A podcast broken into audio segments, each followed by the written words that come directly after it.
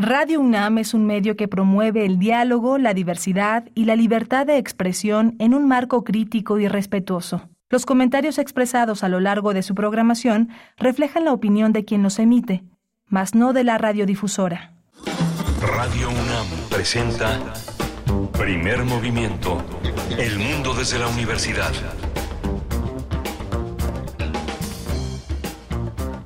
Muy buenos días, buenos días. Bienvenidos, bienvenidas a Primer Movimiento Radio UNAM. Estamos saludándoles en vivo en esta mañana de viernes 8 de diciembre del 2023 a través de las frecuencias universitarias 96.1 en FM para la Ciudad de México y también 860 de amplitud modulada en esta mañana que se encuentra como cada mañana aquí en Primer Movimiento Rodrigo Ailar en la producción ejecutiva, está Violeta Berber en la asistencia de producción, Antonio Beltrán en la operación técnica de la consola. Les saluda al micrófono Berenice Camacho. Miguel Ángel Quemain estará en unos minutos más, más pegadito hacia las 8 de la mañana. Estará Miguel Ángel Quemain en este día viernes de complacencias musicales. Pues de una vez, de una vez está hecha la invitación para que ustedes se acerquen a las redes sociales de Primer Movimiento y nos puedan comentar qué es lo que quieren escuchar esta mañana. No permitan que la creatividad de la producción haga gala en este día. No, no es cierto, no es cierto. Ya verán con qué vamos a iniciar pues sí, después del, del sismo del día de ayer en la tarde a las dos dos con poquitos minutos, dos, tres de la tarde, eh, este movimiento telúrico que por fortuna se quedó en susto, pero que se logró sentir en el centro del país, una magnitud de 5.7 con epicentro a 16 kilómetros de Chautla de Tapia en Puebla. Bueno, pues después de ese, de ese momento estamos aquí esta mañana con ustedes con distintos contenidos para hoy. Hoy es día de radioteatro, día de complacencias, pero vamos a iniciar con una recomendación cultural, la exposición internacional que se presenta en Universum, Museo de las Ciencias, Dinosaurios entre nosotros. Vamos a conversar sobre esta exposición que se inaugura el día de hoy, 8 de diciembre, y pues todo un año, todo un año hasta el 7 de diciembre, por eso de largo aliento esta exposición Dinosaurios entre nosotros. Vamos a conversar con la doctora Norma Corado. Ella es bióloga, divulgadora científica adscrita al Departamento de Contenidos en la Dirección General de Divulgación de la Ciencia de la UNAM. Es curadora de las exposiciones museográficas en el Museo Universum, el Museo de las Ciencias. No se lo pierdan. Después viene el radioteatro esta mañana, El Ruiseñor y la Rosa, este clásico de Oscar Wilde en la lectura de Gabriel Pingarrón y la dirección de Eduardo Ruiz Sabiñón, una producción de Descarga, Descarga Cultura UNAM. Quédense con nosotros para el radioteatro de esta mañana. En la segunda hora tendremos en la nota internacional Argentina. Vamos a hablar de Argentina y de este esta alerta de posibles retrocesos democráticos en medios públicos de Argentina ante la llegada del presidente electo que tomará posesión este domingo, Javier Milei. La Organización Interamericana de Defensoras y Defensores de Audiencias, la OID, OID, eh, pues ha lanzado un comunicado mm, alertando de esta posibilidad mm, de retrocesos democráticos en medios públicos de televisión particularmente y vamos a, conversar sobre esta cuestión con una especialista en el tema, Hilda Saray Gómez González, licenciada en Periodismo y Comunicación Colectiva por la UNAM. Ella es defensora de las audiencias en Guam Radio 94.1 FM en Ciudad de México e integrante de la Asociación Mexicana de Defensorías de audiencias, la AMDA. No se pierdan esta, pues este, este rasgo, este, este ángulo, eh, pues que no es común eh, observar en los distintos balances y en la, en la narrativa noticiosa con respecto a la llegada de Milei como presidente de la República de Argentina y será interesante verlo desde ese aspecto, el desmontaje de los pues del andamiaje, del andamiaje que permite los medios públicos en Argentina. Después hablaremos de teatro, de teatro, monólogo detrás de mi noche con Verónica Langer, actriz de cine, de teatro, de televisión. Ella es de origen argentino.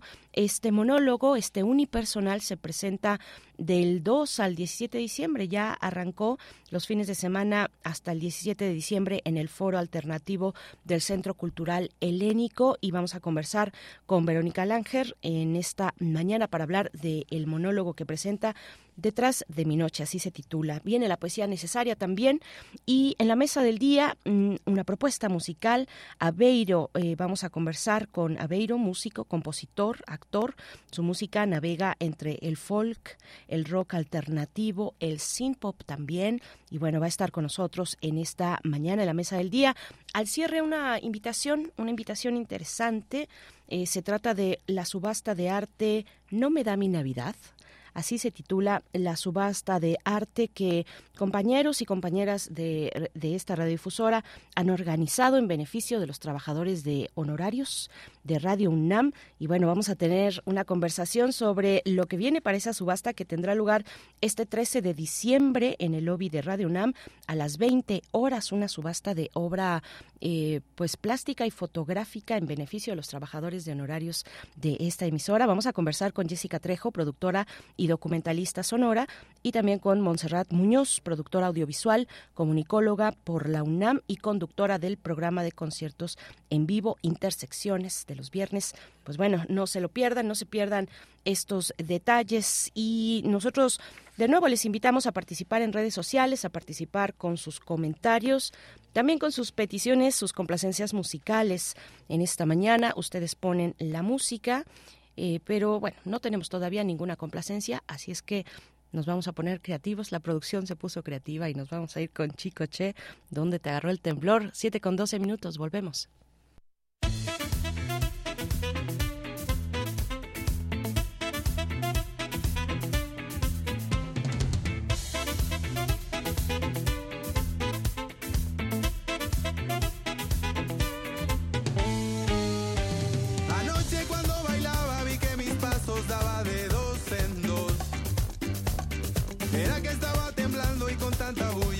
Se notó. El ritmo que se tocaba tenía más fuerza que todo aquel temblor. Y nadie quiso salirse para dejar ese pachangón.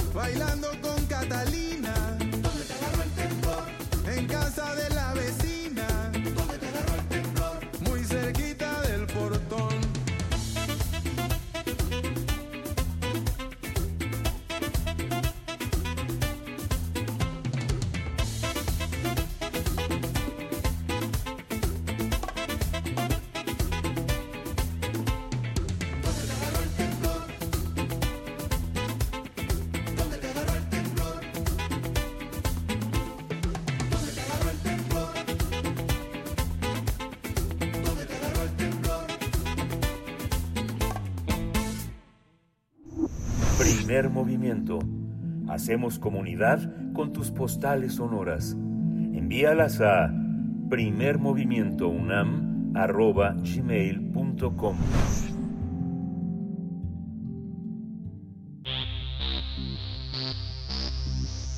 De festivales, ferias y más. Recomendaciones culturales. Los animales prehistóricos no se extinguieron del todo, eso nos muestra la nueva exposición Dinosaurios entre nosotros. El Museo Universum, en colaboración con el Museo Americano de Historia Natural de Nueva York, muestra cómo eran los dinosaurios en realidad, comparándolos con algunos de sus parientes que actualmente podemos observar. Se trata de las aves, ya que existe un vínculo entre las aves modernas y los dinosaurios que dominaron el planeta durante 170 millones de años. Si bien los dinosaurios más famosos son el tiranosaurio rex o el velociraptor, la mayoría eran similares a las aves.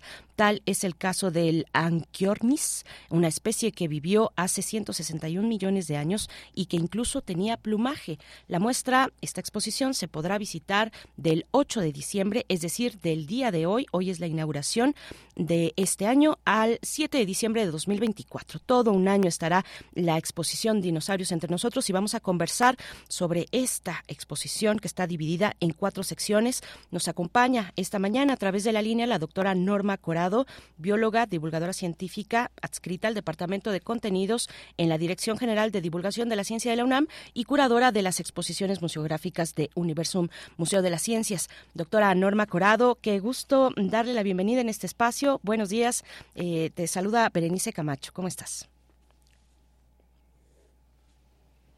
Vamos, vamos a ver si, si está por aquí, si está por aquí solamente em, hacer un pequeño, un pequeño ajuste pero bueno, eh, está, está hecha la invitación para que ustedes se acerquen a partir del día de hoy. 8 de diciembre al Museo Universo, Museo de las Ciencias de la UNAM que mm, es una exposición que se realiza en colaboración con distintas instituciones internacionales, museográficas, museísticas. Y bueno, está ya la doctora Norma Corado. Gracias, doctora. Buenos días, bienvenida. Te saluda Berenice Camacho. ¿Cómo estás? Hola, buenos días, Berenice. Muchas gracias. Buenos días a todos y todas. Gracias por estar, por estar con nosotros en, esta mañana de viernes, doctora. Una mañana especial porque se inaugura ya esta exposición, ya queda abierta al público a partir de este 8 de diciembre. Em, ¿qué, significa tener una exposición así de largo aliento, una exposición de un año, sostenida un año en el Museo Universum? Em, eh, ¿qué, ¿Qué significa esto para, para el equipo, para la comunidad que asiste? ¿Cuál es la visión de tener una exposición de largo aliento como esta? Muchas gracias, gracias a todos. Pues es muy importante, es muchísimo trabajo, muchísimo trabajo, porque es una exposición que tiene que ir creciendo, que se tiene que ir desarrollando con todo nuestro público y pues es muy importante para nosotros ofrecerles algo de mucha calidad con eh, muchos temas que pueden ir explorando. Es una exposición que puedes visitar una, dos, tres, cuatro veces y siempre vas a encontrar algo diferente. Es una exposición que hicimos además con el Museo Americano de Nueva York y que nos permitió hacer una co-creación de manera que en esta exposición está muy metido el, el sentido universum y pensando en nuestros públicos, en nuestra comunidad, con además un apoyo increíble por parte de las instituciones de la UNAM, el Instituto de Biología, el Instituto de Geología, por diferentes investigadores y además, para nuestra fortuna, African Safari se sumó y también está participando con nosotros. Entonces, es una exposición que queremos que todo el mundo vaya a visitar, que las visiten hoy, que la visiten en un mes, que la visiten en dos meses y que vean cómo es que esta exposición les da muchísimas cosas de qué platicar con todos. por supuesto, qué, qué interesante. Y es una exposición entonces, en ese sentido internacional, porque participa el Museo Americano de Ciencia, de Historia Natural de Nueva York. ¿Cómo participa esta entidad? Es muy interesante. Con ellos desde hace un poquito antes de la pandemia empezamos a hacer un trabajo de colaboración eh, y bueno, nos ha ido muy bien, hemos sido muy afortunados, ellos nos han tenido mucha confianza porque eh, en este tipo de exposiciones que se hacen normalmente con ellos, se les rentan tal cual y a veces son un poco especiales en términos de qué tanto podemos nosotros darle nuestro toque, ¿no? Eh, hemos ganado esa confianza y ahora con esta exposición pues incluso se acercaron con nuestra directora y le pidieron que hiciera una revisión de los contenidos que estábamos recibiendo y bueno, cuando los recibimos, eh, nuestra María Emilia, la directora, nos juntó a todos y nos dijo tenemos una oportunidad de expresar lo que sentimos con esta exposición. Ya teníamos experiencia porque hicimos la sala de tesoros eh, fósiles y minerales y pues podemos ahí esa, esa experiencia volcarla y hacer un producto que sea de alta calidad y que además pues el Museo Americano esté totalmente satisfecho y pues nos permita seguir colaborando. Y fue así como hicimos esta exposición, fue al principio ir y venir con nuestros contenidos, pero siempre han sido muy generosos y bueno, ahora tenemos una exposición que probablemente la han visto algunas personas el nivel internacional en algunos otros lugares, incluso aquí en México ella está puesta en algunos otros lugares, pero pues aquí tenemos el Tokyo Universum y sobre todo el Tokyo UNAM, ¿no? ¿Qué, qué, significa tener o darle a una exposición que, que ha estado eh, itinerante, digamos, en otros en otros espacios, en otros lugares del mundo incluso? Eh, ¿qué, ¿qué, significa darle un toque? ¿Hasta qué punto se permite a, a Universum, eh, a, a, ti incluso como curadora, por supuesto, dar eh, una, una intención, una dirección cómo es que se da esa, esa colaboración, porque es una, es una exposición que está dividida en cuatro secciones, decíamos al inicio, cómo puede jugar un poco en ese rango Universum para darle un sello propio universitario. Claro, eso es eh, interesante. El tema es apasionante, dinosaurios. Cuando hablamos de dinosaurios y ahora lo juntamos con aves, pues el tema es muy, muy interesante y muy apasionante. Y pues lo que hicimos fue en cada una de las secciones, nosotros revisamos paneles, revisamos contenido y fuimos eh, platicando con investigadores dentro de la UNAM eh, acerca de cómo ha sido la evolución, cómo hemos, qué es las, cuáles son las cosas que son interesantes para que nuestro público las reconozca. Y fue así como hicimos colaboraciones, por ejemplo, principalmente con colecciones del Instituto de Biología, que ahora están albergados ahí en nuestro eh, museo hermano, que es el Pabellón de Biodiversidad, y ellos nos facilitaron organismos ejemplares que pueden ejemplificar mucho estas estas transiciones. Eso es algo que en la mayoría de los museos no se permite, bueno, no está este puesto para esta exposición, pero aquí nos dieron esta posibilidad y esta libertad de escoger junto con investigadores, por ejemplo, tenemos una diversidad de huevos eh, reales, entonces van a poder ver desde el huevito de colibrí hasta el huevo de avestruz, van a conocer un avestruz eh, en vivo, bueno, no en vivo, pero está ahí la van a poder ver, van a ver de qué tamaño tiene. Eh, tenemos además un pequeño cocodrilo que nos habla mucho de cómo estas este, conductas de anidación, la posibilidad de tener huevos, incluso el cuidado parental, es algo que ya se presenta en los reptiles, que derivó en los dinosaurios y de los dinosaurios esa línea específica que terminó convirtiendo eh, en aves y que pues es, hace ahora que podamos ver enfrente una paloma, ya no la vamos a ver nunca más, así dice, ¿no? Entonces, eso es lo que hemos eh, estado trabajando. Y bueno, al final tenemos una diversidad de aves que también el Instituto de Biología nos hizo eh, la gran, el gran honor de prestarnos, donde van a poder ver ciertas características que ahí vamos a irles platicando en qué tipos de dinosaurios las encuentran, ¿no? Nos comentas, doctora Norma Corado, esa línea específica mm, de, de, los ancestros de las aves.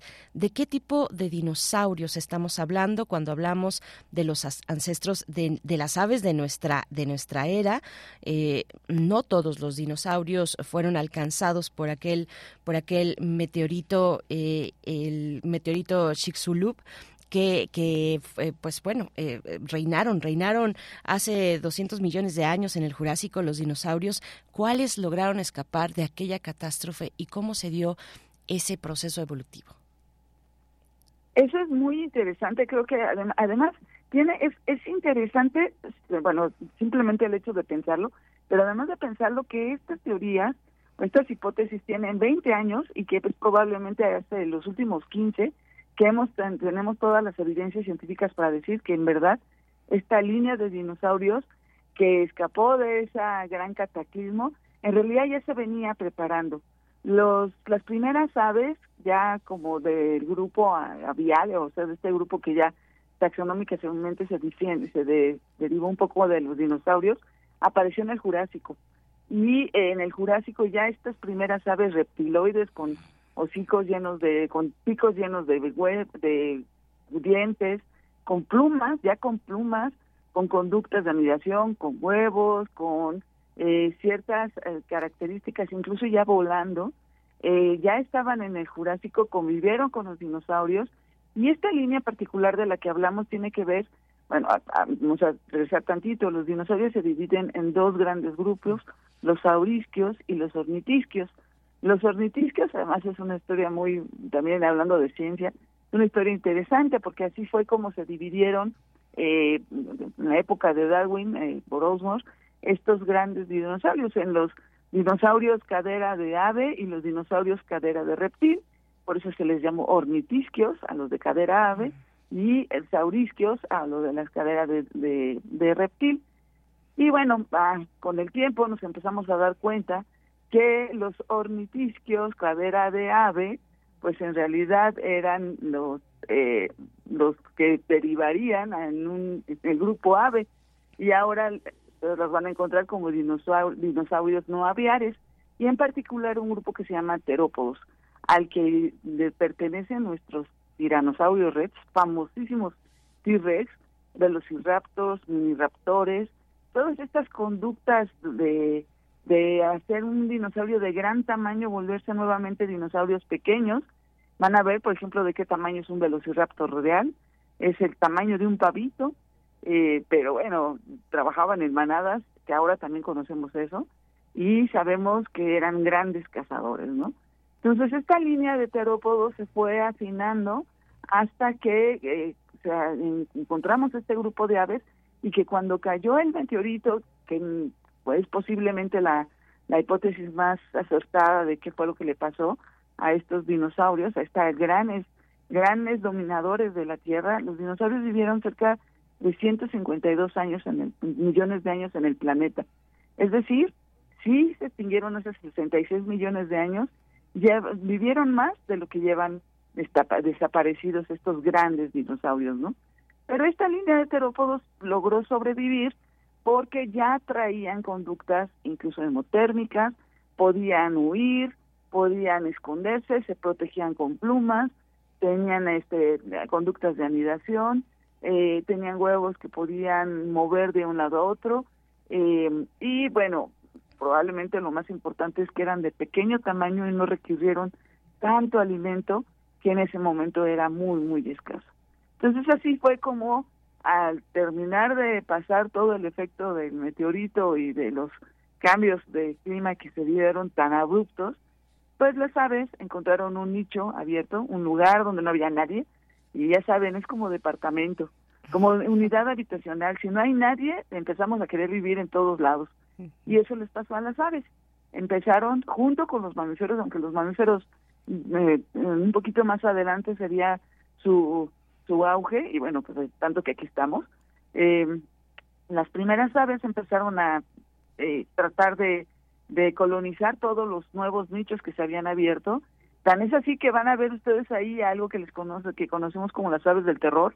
Estas aves pequeñitas que sobrevivieron, o estos dinosaurios pequeñitos que sobrevivieron, se convierten en aves de dos, tres metros y que ahora las conocemos como aves del terror y de las cuales tenemos reminiscencias como los las avestruces, los ñu y algunas otras aves que desafortunadamente pues en el siglo XVI, XVII fuimos cazando, ¿no? Pero al final estas aves pues regresaron a un tamaño nuevamente adecuado para su metabolismo y tan es así que ahorita tenemos entre 11 y 12 mil especies probablemente de aves y bueno, de las que no conocemos, ¿no? Entonces es una historia muy corta, pero ahí la van a poder ver en grande. Sí, doctora, qué, qué maravilla, qué emocionante, qué emocionante.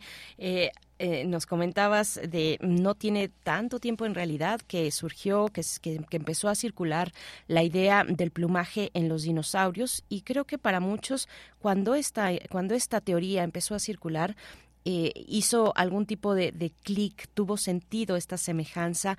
Pensemos, pensemos en eso, en, en las, en, en, en el, en, el plumaje de los dinosaurios, no, eh, cuál, era, cuál, cuál, cuál era, digamos, la utilidad, la función que tenía para la vida de estos ancestros de las aves. No necesariamente eran eh, ancestros que, que, que, volaran, no, no estamos hablando o sí necesariamente de, de, ancestros eh, que, que, volaran o cómo fue la evolución para eh, con respecto a las plumas, a las alas, a las articulaciones. ¿Cómo fue ese cambio? Es muy es súper interesante, yo digo todo interesante, discúlpenme si soy reiterativa, pero es que sí lo es. Eh, sí lo es, sí lo es, por supuesto. sí lo es. Pero bueno, por ejemplo, eh, pensamos que las plumas solo las tienen las aves, o que solo, bueno, actualmente solo las tienen las aves, pero en el pasado y en la época de los dinosaurios, les estoy platicando que los dinosaurios vivieron 152 millones de años. Eso es algo que es Ah, nos cuesta incluso a nosotros como científicos de, de pronto darnos una idea de cuánto tiempo es eso. Es muchísimo tiempo. Y durante todo ese mucho tiempo, la eh, evolución, la biología, la diversidad genética de los organismos hace que surjan muchas características que surgen y se apagan, surgen y se apagan dependiendo de las del ambiente y de la disponibilidad genética. Una de ellas son las plumas.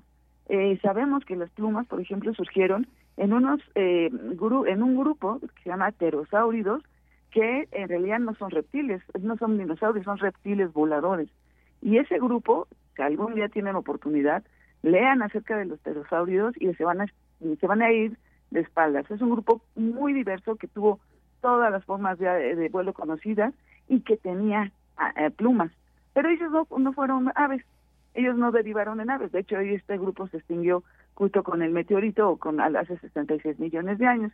Algunos grupos, por ejemplo, te decía yo que los ornitisques, que son los dinosaurios no aviares, son los que empezaron a presentar plumas. Bueno, hay otro del otro grupo de dinosaurios, que son los aurisquios, que eran herbívoros, algunos llegaron a presentar plumas y las perdieron.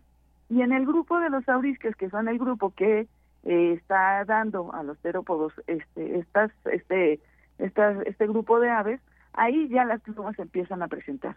Y bueno, tan es así que el T-Rex tiene plumas, nace con plumas, sabemos que tiene plumas en el huevo, pero conforme va creciendo va perdiendo algunas de ellas y se va quedando con un peluchito ahí que le sirve probablemente más bien para protegerse del, del calor. Es un choque cultural porque, bueno, la edad de algunos de nosotros, nosotros conocimos los dinosaurios en sepia, eh, o en cafés. Y ahora resulta que los dinosaurios tienen plumas y colores. Y además vivían en un mundo de sonidos y vivían en un mundo lleno de colores. Entonces eso es muy, es un avance de la tecnología. Cada vez podemos hacer mejores estudios de esos fósiles y ver ahora, por ejemplo, las impresiones de las plumas y poder ver ese, qué tanto pueden crecer esas plumas.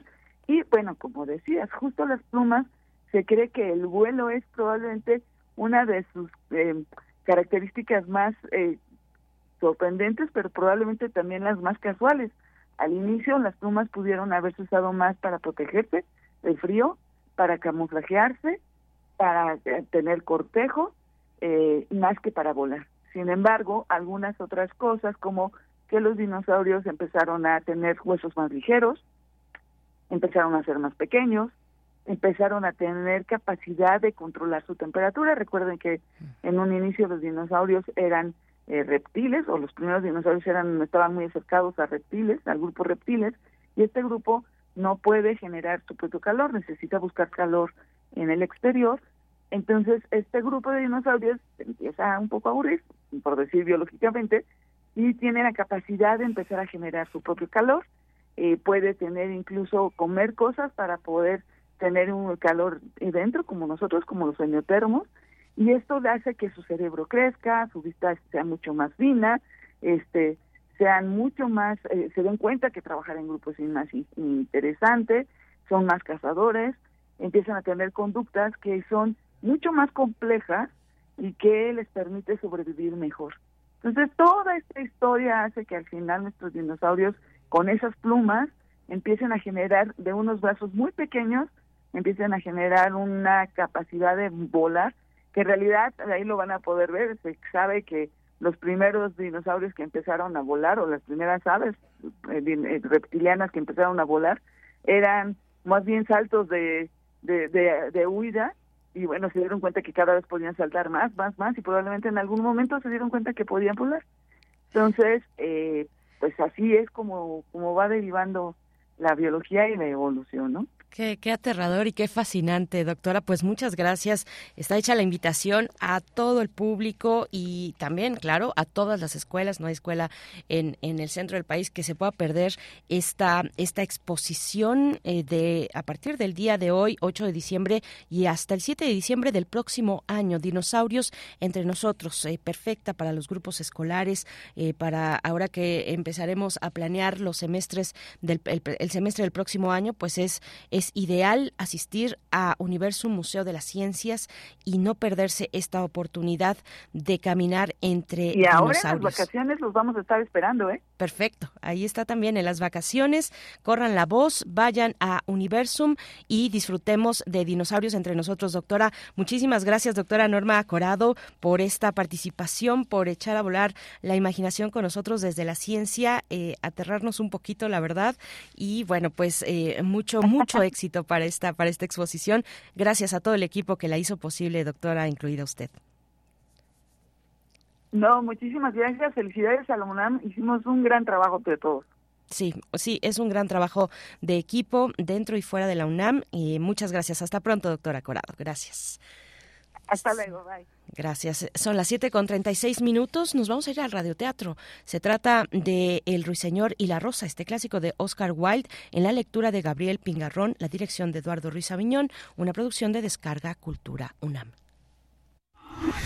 Cuando cuentes cuentos, recuerda los de primer movimiento.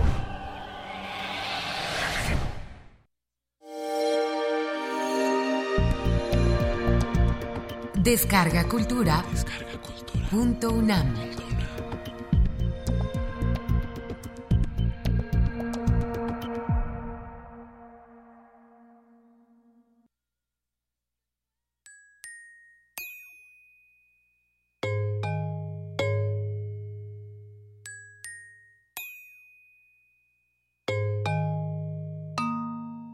El ruiseñor y la rosa.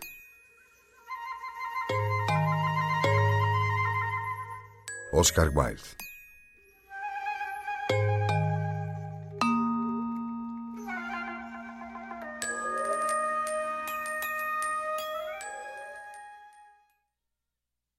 Ella dijo que bailaría conmigo si le llevaba una rosa roja.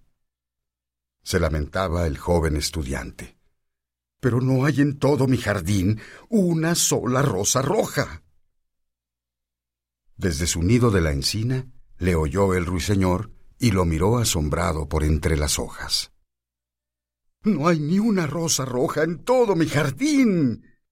gritaba el estudiante, y sus bellos ojos se llenaron de lágrimas. Ah, de qué pequeñeces depende la felicidad.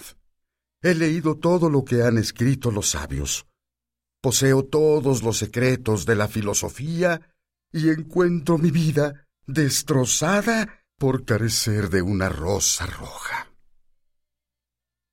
He aquí por fin un verdadero enamorado, dijo el ruiseñor. Noche tras noche le he cantado, aún sin conocerlo. Todas las noches les cuento su historia a las estrellas y ahora lo veo.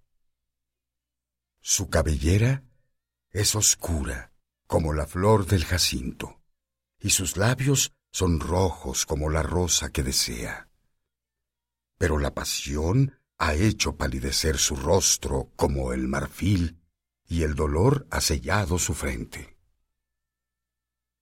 El príncipe da un baile mañana por la noche, murmuraba el joven estudiante, y mi amada asistirá a la fiesta. Si le llevo una rosa roja, bailará conmigo hasta el amanecer. Si le llevo una rosa roja, la tendré en mis brazos. Reclinará su cabeza sobre mi hombro y su mano estrechará la mía. Pero no hay rosas rojas en mi jardín. Tendré que estar solo y ella pasará a mi lado sin atenderme. No se fijará en mí para nada y destrozará mi corazón. He aquí el verdadero enamorado, dijo el ruiseñor. Sufre todo lo que yo canto. Todo lo que es alegría para mí, para él es dolor. Realmente, el amor es algo maravilloso. Es más bello que las esmeraldas y más raro que los finos ópalos. Perlas y rubíes no pueden comprarlo, porque no se haya expuesto en el mercado. No puede comprarse al vendedor, ni puede pesarse en la balanza para el oro. Los músicos estarán en su estrado, decía el joven estudiante. Tocarán sus instrumentos y mi amada bailará al son del arpa y del violín. Bailará con tal ligereza que sus pies no tocarán el suelo. Y los cortesanos, con sus alegres atavíos, la rodearán solícitos. ¿Y conmigo no bailará? Porque no tengo una rosa roja y dejándose caer sobre la hierba, se cubría la cara con las manos y lloraba. ¿Por qué llora? preguntó la lagartija verde, correteando cerca de él con la cola levantada. Sí, ¿por qué? dijo una mariposa que revoloteaba tras un rayo de sol. Eso digo yo, ¿Por qué? murmuró una margarita a su vecina con una dulce vocecita. Llora por una rosa roja, dijo el ruiseñor. ¿Por una rosa roja? exclamaron. ¡Qué tontería! Y la lagartija, que era algo cínica, se echó a reír con todas sus ganas. Pero el ruiseñor, que comprendía el secreto de la pena del estudiante, permaneció silencioso en la encina, reflexionando sobre el misterio del amor. De pronto desplegó sus alas oscuras y emprendió el vuelo. Pasó por el bosque como una sombra, y como una sombra atravesó el jardín. En el centro del prado se levantaba un hermoso rosal, y al verle voló hacia él y se posó sobre una ramita. Dame una rosa roja, exclamó, y te cantaré mi más dulce canción. Pero el rosal meneó la cabeza. Mis rosas son blancas, repuso. Blancas como la espuma del mar más blancas que la nieve de la montaña. Pero ve en busca de mi hermano, el que crece alrededor del viejo reloj de sol, y quizá pueda darte lo que deseas. Entonces el ruiseñor voló al rosal que crecía en torno del viejo reloj de sol. Dame una rosa roja, le dijo, y te cantaré mis canciones más dulces. Pero el rosal meneó la cabeza. Mis rosas son amarillas, como los cabellos de las sirenas que se sientan en un trono ámbar, y más amarillas que los narcisos que florecen en el prado antes que llegue el segador con su hoz. Ve en busca de mi hermano, el que crece debajo de la ventana del estudiante, y quizá él te dé lo que quieres. Entonces el ruiseñor voló al rosal que crecía debajo de la ventana del estudiante. Dame una rosa roja, le gritó, y te cantaré mis canciones más dulces pero el rosal meneó la cabeza. Mis rosas son rojas, respondió, tan rojas como las patas de las palomas, más rojas que los grandes abanicos de coral que el océano mece y mece en sus abismos. Pero el invierno ha helado mis venas. La escarcha ha marchitado mis botones y la tormenta ha roto mis ramas. Y no tendré más rosas este año. No necesito más que una rosa roja, gritó el ruiseñor. Una sola rosa roja. ¿No hay ningún medio para que yo la consiga? Hay un medio, respondió el rosal pero es tan terrible que no me atrevo a decírtelo. Dímelo, respondió el ruiseñor. No tengo miedo.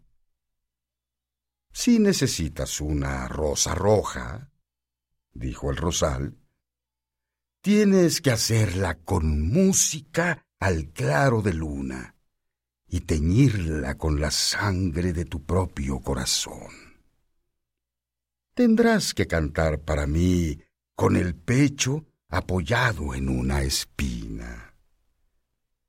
Cantarás para mí durante toda la noche y la espina te atravesará el corazón. La sangre de tu vida correrá por mis venas y se convertirá en sangre mía. La muerte es un alto precio para pagar una rosa roja, replicó el ruiseñor. Y todo el mundo ama la vida. Es grato posarse en el verde bosque y mirar al sol en su carro de oro y a la luna en su carruaje de plata.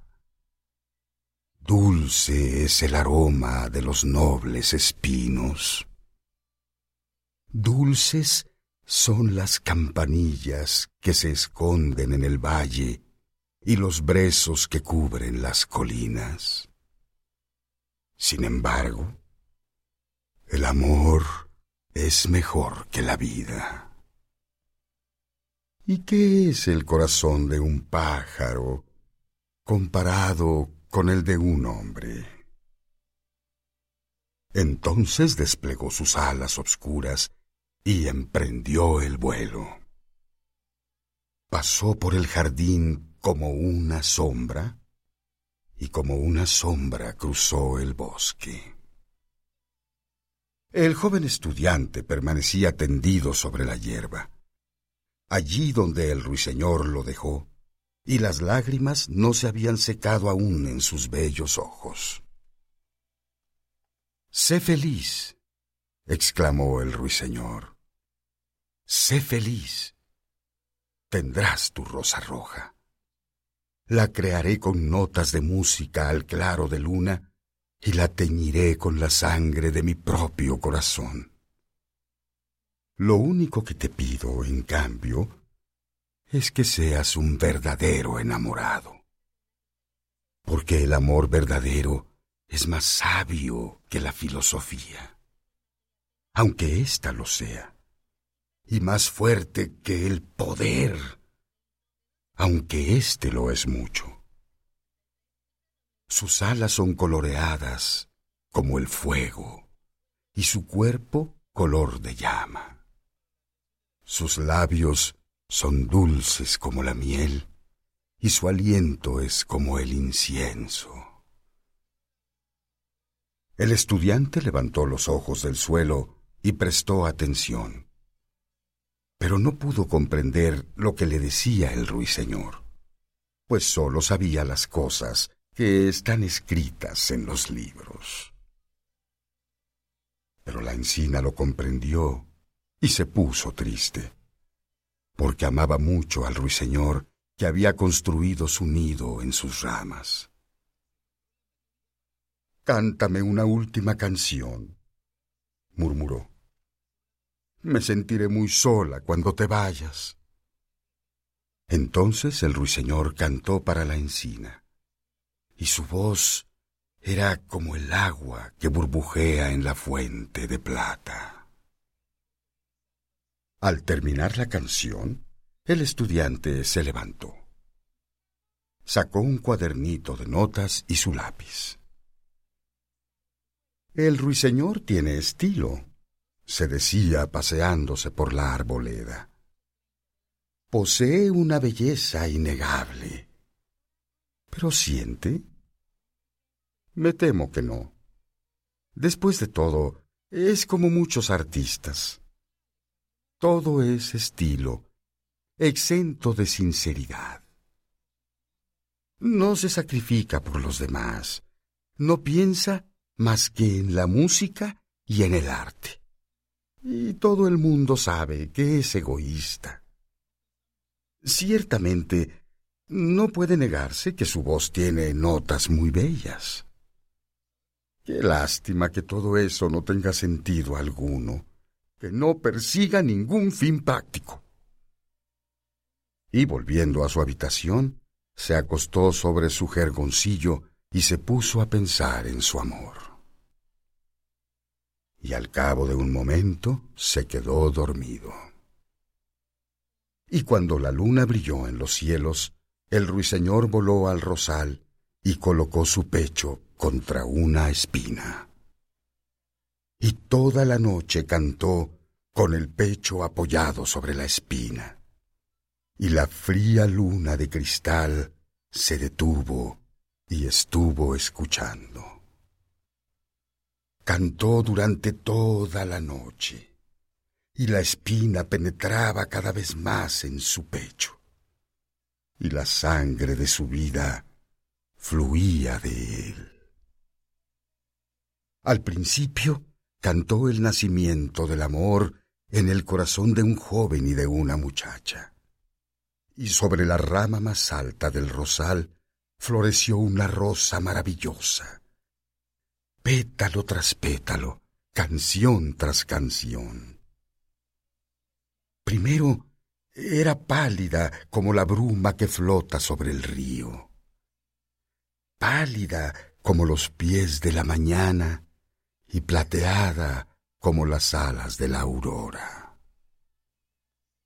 La rosa, que florecía sobre la rama más alta del rosal, parecía la del reflejo de una rosa en un espejo de plata. El reflejo de una rosa en una laguna. Pero el rosal gritó al ruiseñor que se apretase más contra la espina. Más adentro, mi pequeño ruiseñor, o llegará el día antes de que la rosa esté terminada. Y el ruiseñor se apretó más contra la espina y su canto fluyó más sonoro, porque cantaba el nacimiento del amor en el alma de un hombre y de una doncella. Y un delicado rubor apareció sobre los pétalos de la rosa lo mismo que enrojece la cara de un enamorado que besa los labios de su prometida. Pero la espina no había llegado aún al corazón del ruiseñor y el corazón de la rosa seguía blanco, porque sólo la sangre de un ruiseñor puede colorear el corazón de una rosa. Entonces el rosal gritó al ruiseñor que se clavara más contra la espina, más hondo, pequeño ruiseñor, o llegará el día antes de que la rosa esté terminada. Y el ruiseñor se apretó aún más contra la espina, y la espina tocó su corazón, y sintió en su interior una cruel punzada de dolor. Cuanto más acerbo era su dolor, más intenso era su canto porque cantaba el amor sublimizado por la muerte, el amor que no termina en la tumba.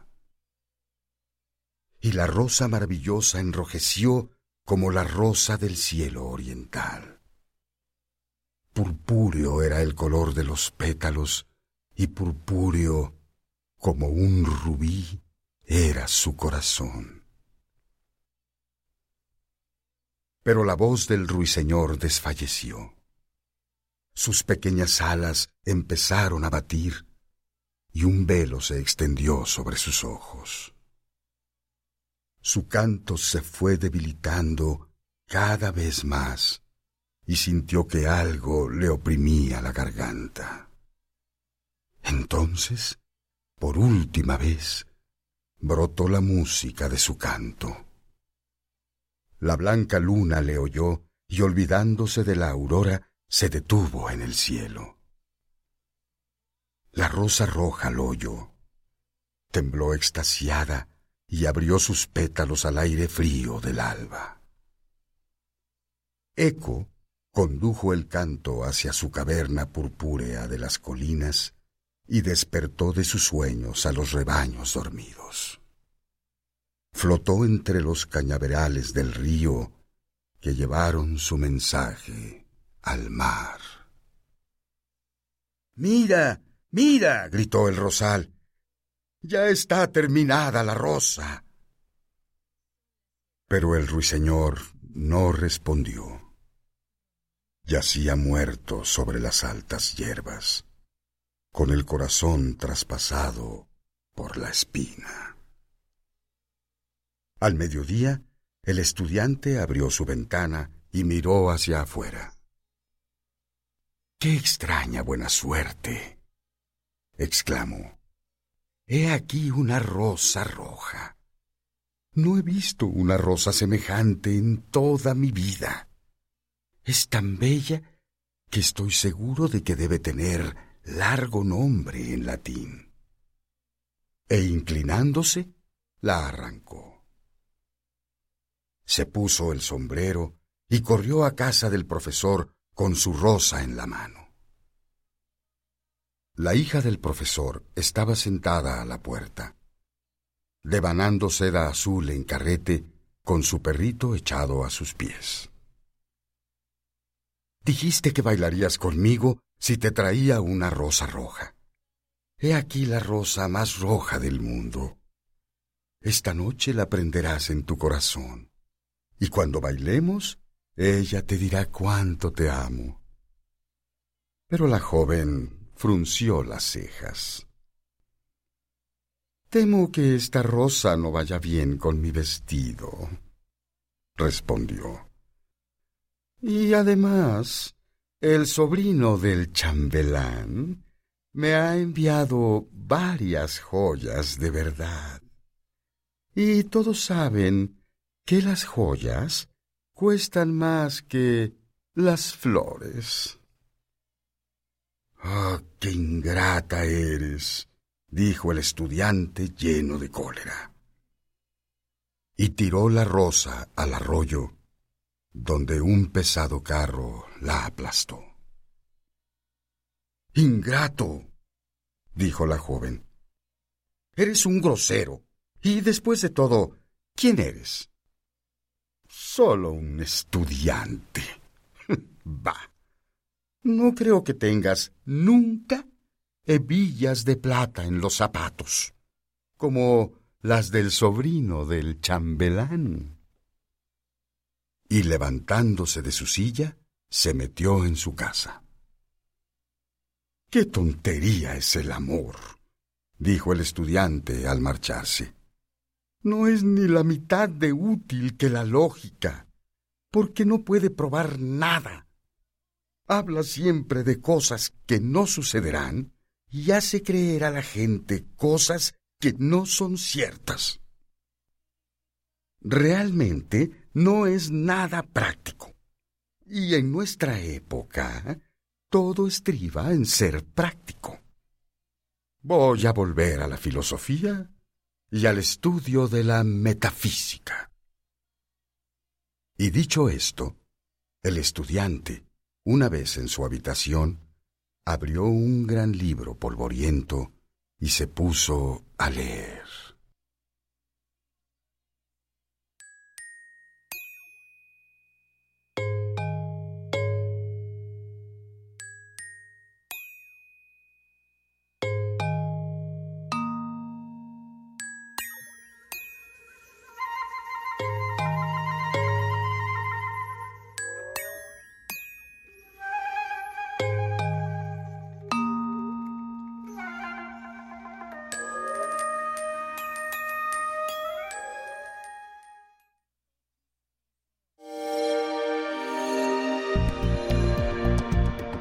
Descarga Cultura.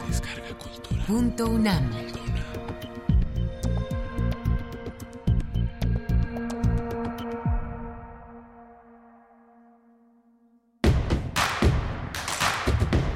Síguenos en redes sociales. Encuéntranos en Facebook como Primer Movimiento y en Twitter como arroba PMovimiento. Hagamos comunidad.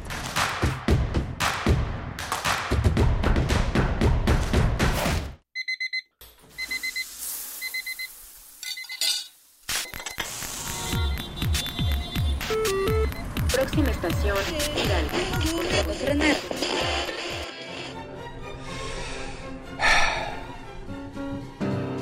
96.1 de frecuencia modulada. 860 de amplitud modulada. Transmitiendo desde Adolfo Prieto 133 en la Colonia del Valle. XEUN. Radio UNAM.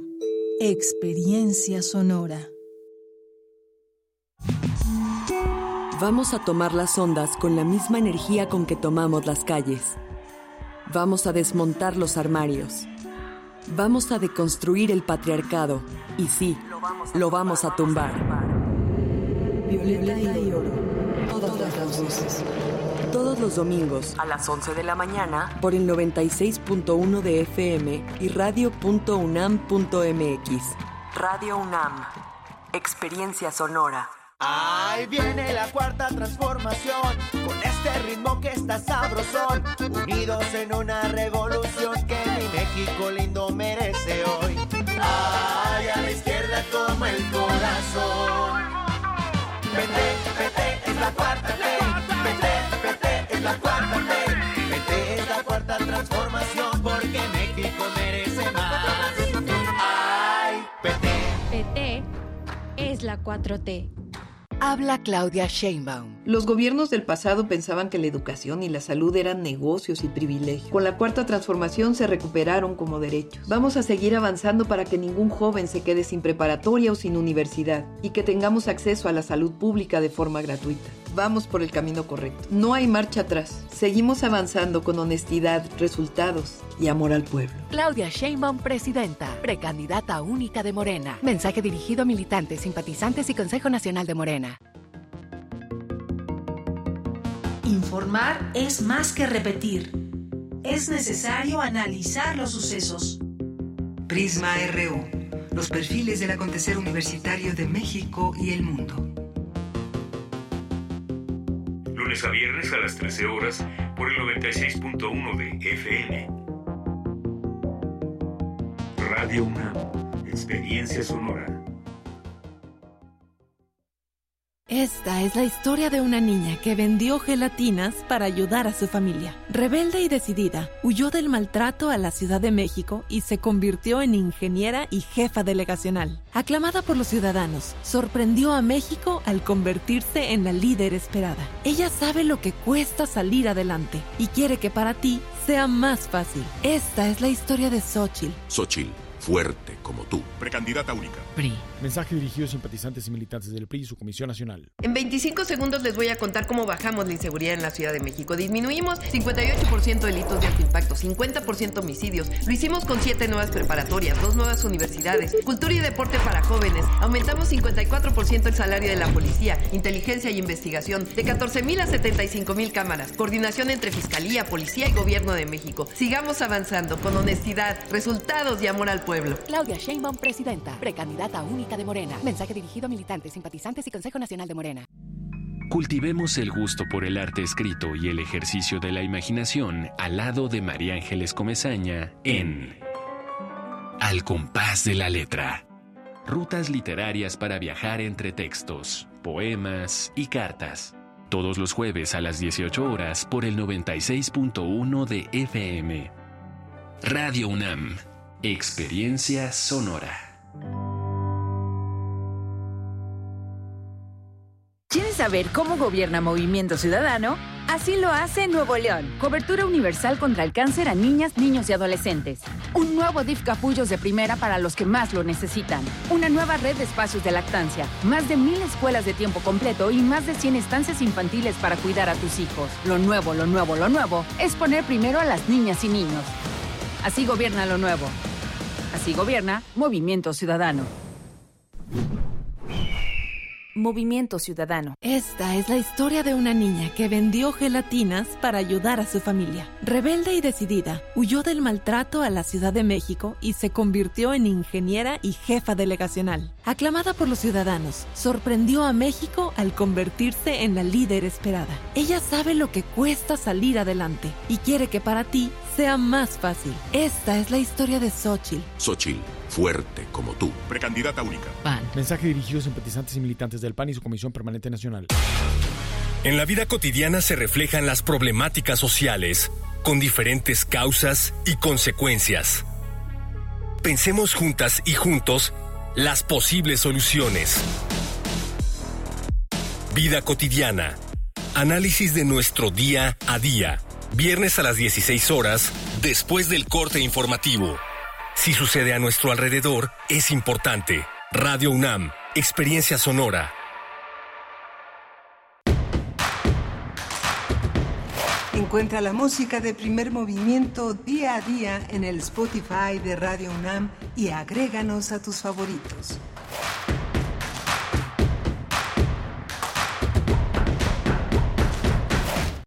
Muy buenos días, buenos días. Estamos de vuelta con ustedes esta mañana de viernes 8 de diciembre. Son ya las 8 con 6 minutos de la mañana. Avanza esta mañana de viernes y nos acercamos al fin de semana.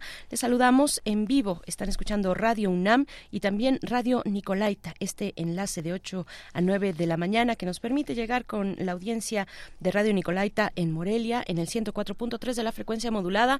Muy buenos días a todos, a todas. Estamos también en el 96.1 de FM y 860 de amplitud modulada con Rodrigo Aguilar en la producción ejecutiva. Está Antonio Beltrán en esta mañana en la operación técnica de la consola en Radio UNAM y Miguel Ángel Quemain, que ya está por acá hoy viernes. Miguel Ángel, buen día.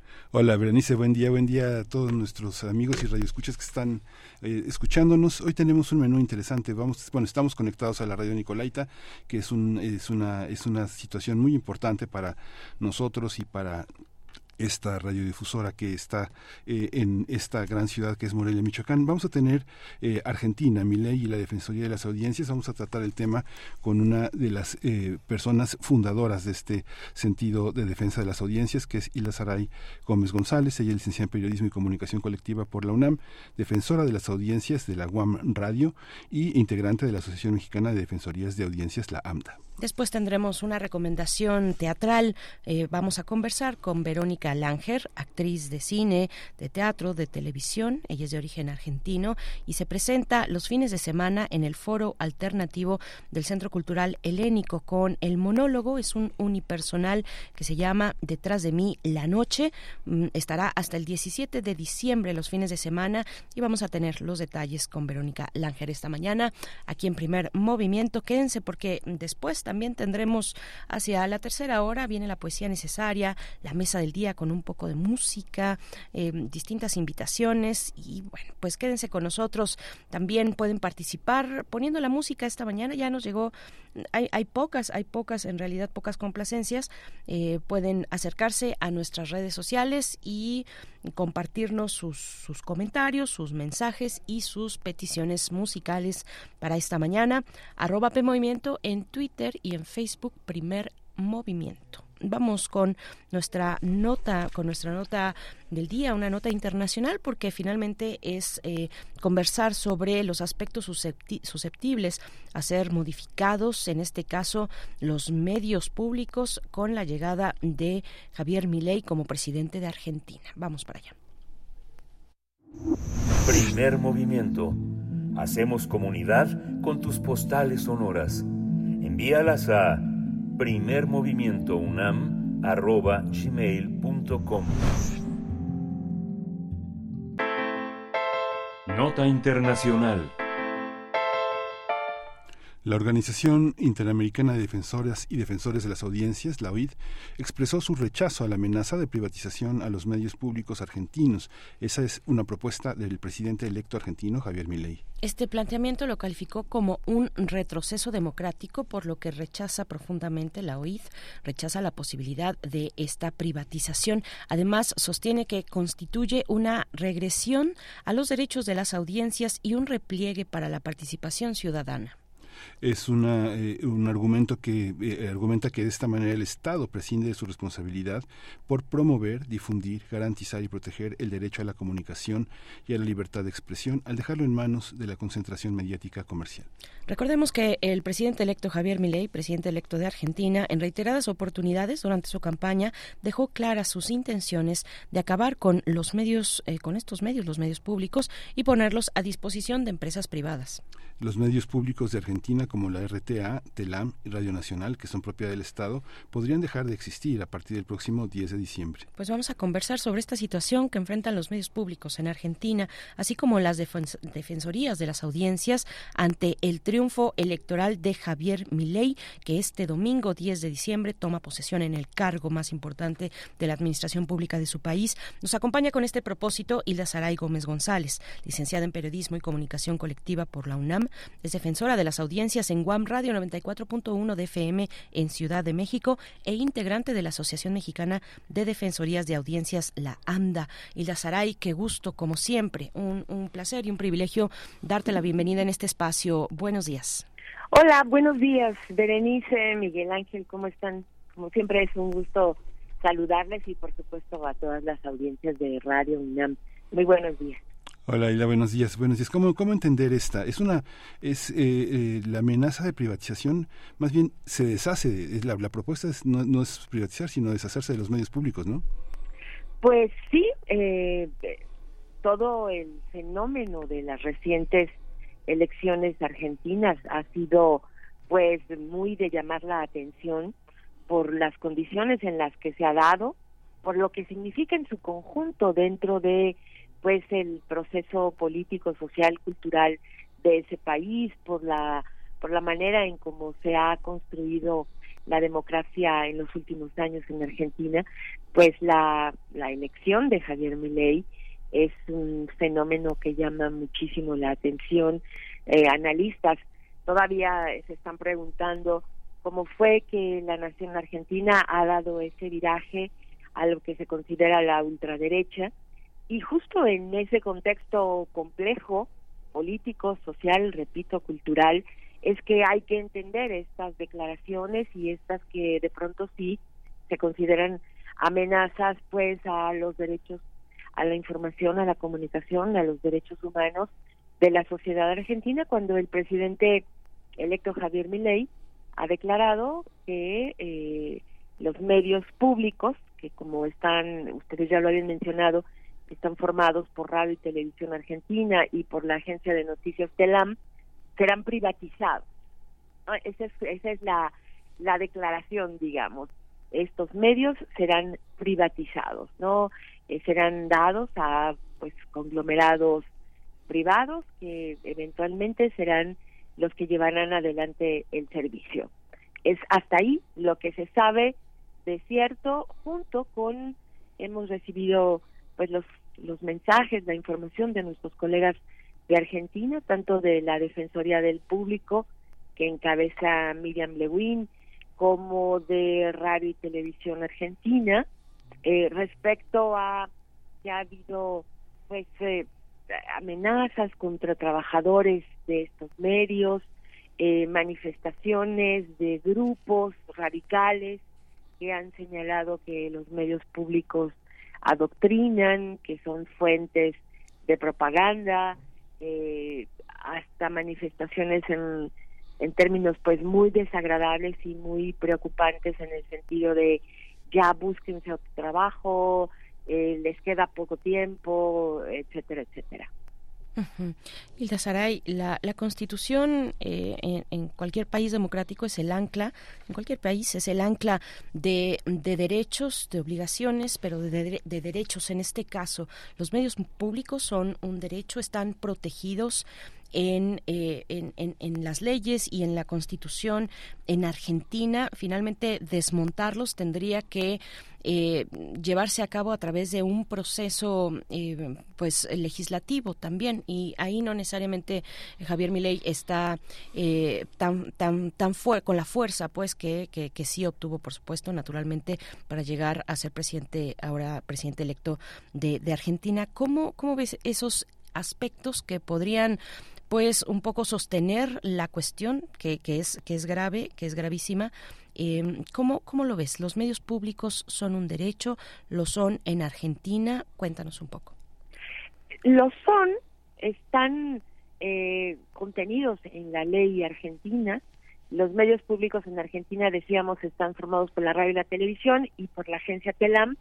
Y la radio, por ejemplo, eh, en este caso tiene una presencia nacional con muchas radios, eh, más de 50 a lo largo y ancho del país y entonces prestan servicios relacionados con la comunicación local, la comunicación regional, con la cultura de los diferentes espacios de la nación argentina. Entonces, eso está normado. Pero en este caso, eh, la ley misma argentina también permite al Ejecutivo la eh, presentación de decretos especiales por urgencia o necesidad que determine el Ejecutivo, que son los que le abrirían la puerta para tomar estas medidas. Vamos, sí hay una ley, pero si se utilizan estos decretos de necesidad pública, como se les llama, eso abriría la puerta para que el Ejecutivo pase por encima de lo que pueda existir respecto a eh, una ley que es la que da sustento a los medios públicos, ¿no? Eh, ha declarado mi ley y cito notas que han aparecido en los medios que eh, se han convertido en mecanismos de propaganda y dice tienen que ser privatizados. Eh, todo debe estar, todo lo que puede estar en manos del sector privado va a estar en manos del sector privado. Entonces, pues sí, efectivamente hay una ley que da pie, que, que señala la garantía de los derechos humanos de la sociedad argentina respecto a su acceso a la libertad de expresión, al derecho a la comunicación, a, la, a los servicios sociales que representan la radio y la televisión públicas, pero estos mecanismos que permiten la ley de necesidad ingente son los que pueden abrir la puerta para estas decisiones de privatización los medios de los medios públicos. Es una historia que conocemos, ¿no? Porque este Imevisión se convirtió en TV Azteca, ¿no? Es una es una parte en la que le dieron todo el poder a radiodifusoras privadas, se, se, se privatizaron los medios públicos nacionales de una manera muy muy impresionante en la calca de la televisión pública y el caso más reciente es que el presidente considera que Notimex ni sirve, ¿no? O sea, no es necesaria. Entonces, digamos, yo creo que de México tenemos como muchos ejemplos para nutrir el caso argentino, porque esa, esa manera de concebir un medio de comunicación, digo, al rato va a pasar con Radio Educación, con Canal 11, con Canal 22. Digamos que esos son los ejemplos que eh, eh, eh, en, esa lógica están. Digamos, si el presidente declara que Notimex no sirve para nada, lo que sigue es, es, lo siguiente, ¿no? No es, muy raro verlo en Argentina. Eh, exacto, eh, no vayamos más lejos. Hace un par de meses en el estado de Tlaxcala, el gobierno estatal decidió eh, dar a el grupo El Heraldo Radio la explotación de la concesión de Radio Altiplano, que era un medio de servicio público, un medio público dependiente del gobierno del estado Mm. que cumplía una función muy importante en materia de comunicación al ser una emisora eh, pública de corte educativo y cultural con una orientación social y que el gobierno del estado de Tlaxcala decidió trasladarla a el grupo El Heraldo y que es ahora el que transmite a través de esa frecuencia eh, pasando por encima de los derechos de las audiencias y de la sociedad del estado de Tlaxcala al ofrecer ahora una programación alineada totalmente a pues el perfil de el, el grupo del Heraldo, ¿no? Entonces, pues sí, en manos de eh, el gobierno o los gobiernos están ese tipo de decisiones que desconocen los derechos de las audiencias, que no debemos olvidar son derechos humanos y que para el caso de México en específico están señalados los derechos humanos como piedra de toque de todo el sistema jurídico de nuestro país en el artículo eh, primero de la Constitución. En el caso de Argentina habíamos tenido incluso un panorama ejemplar con una ley muy moderna que sirvió incluso de, de modelo y de ejemplo para la ley de nuestro país en materia de telecomunicaciones y radiodifusión. Tenemos también, que está en funciones hasta ahora, una Defensoría del Público muy fortalecida que, que vela por estos derechos de las audiencias, pero que de pronto parece no existir por declaraciones de este tipo y por instrumentos legales de los que puede echar mano eh, los gobiernos, ¿no?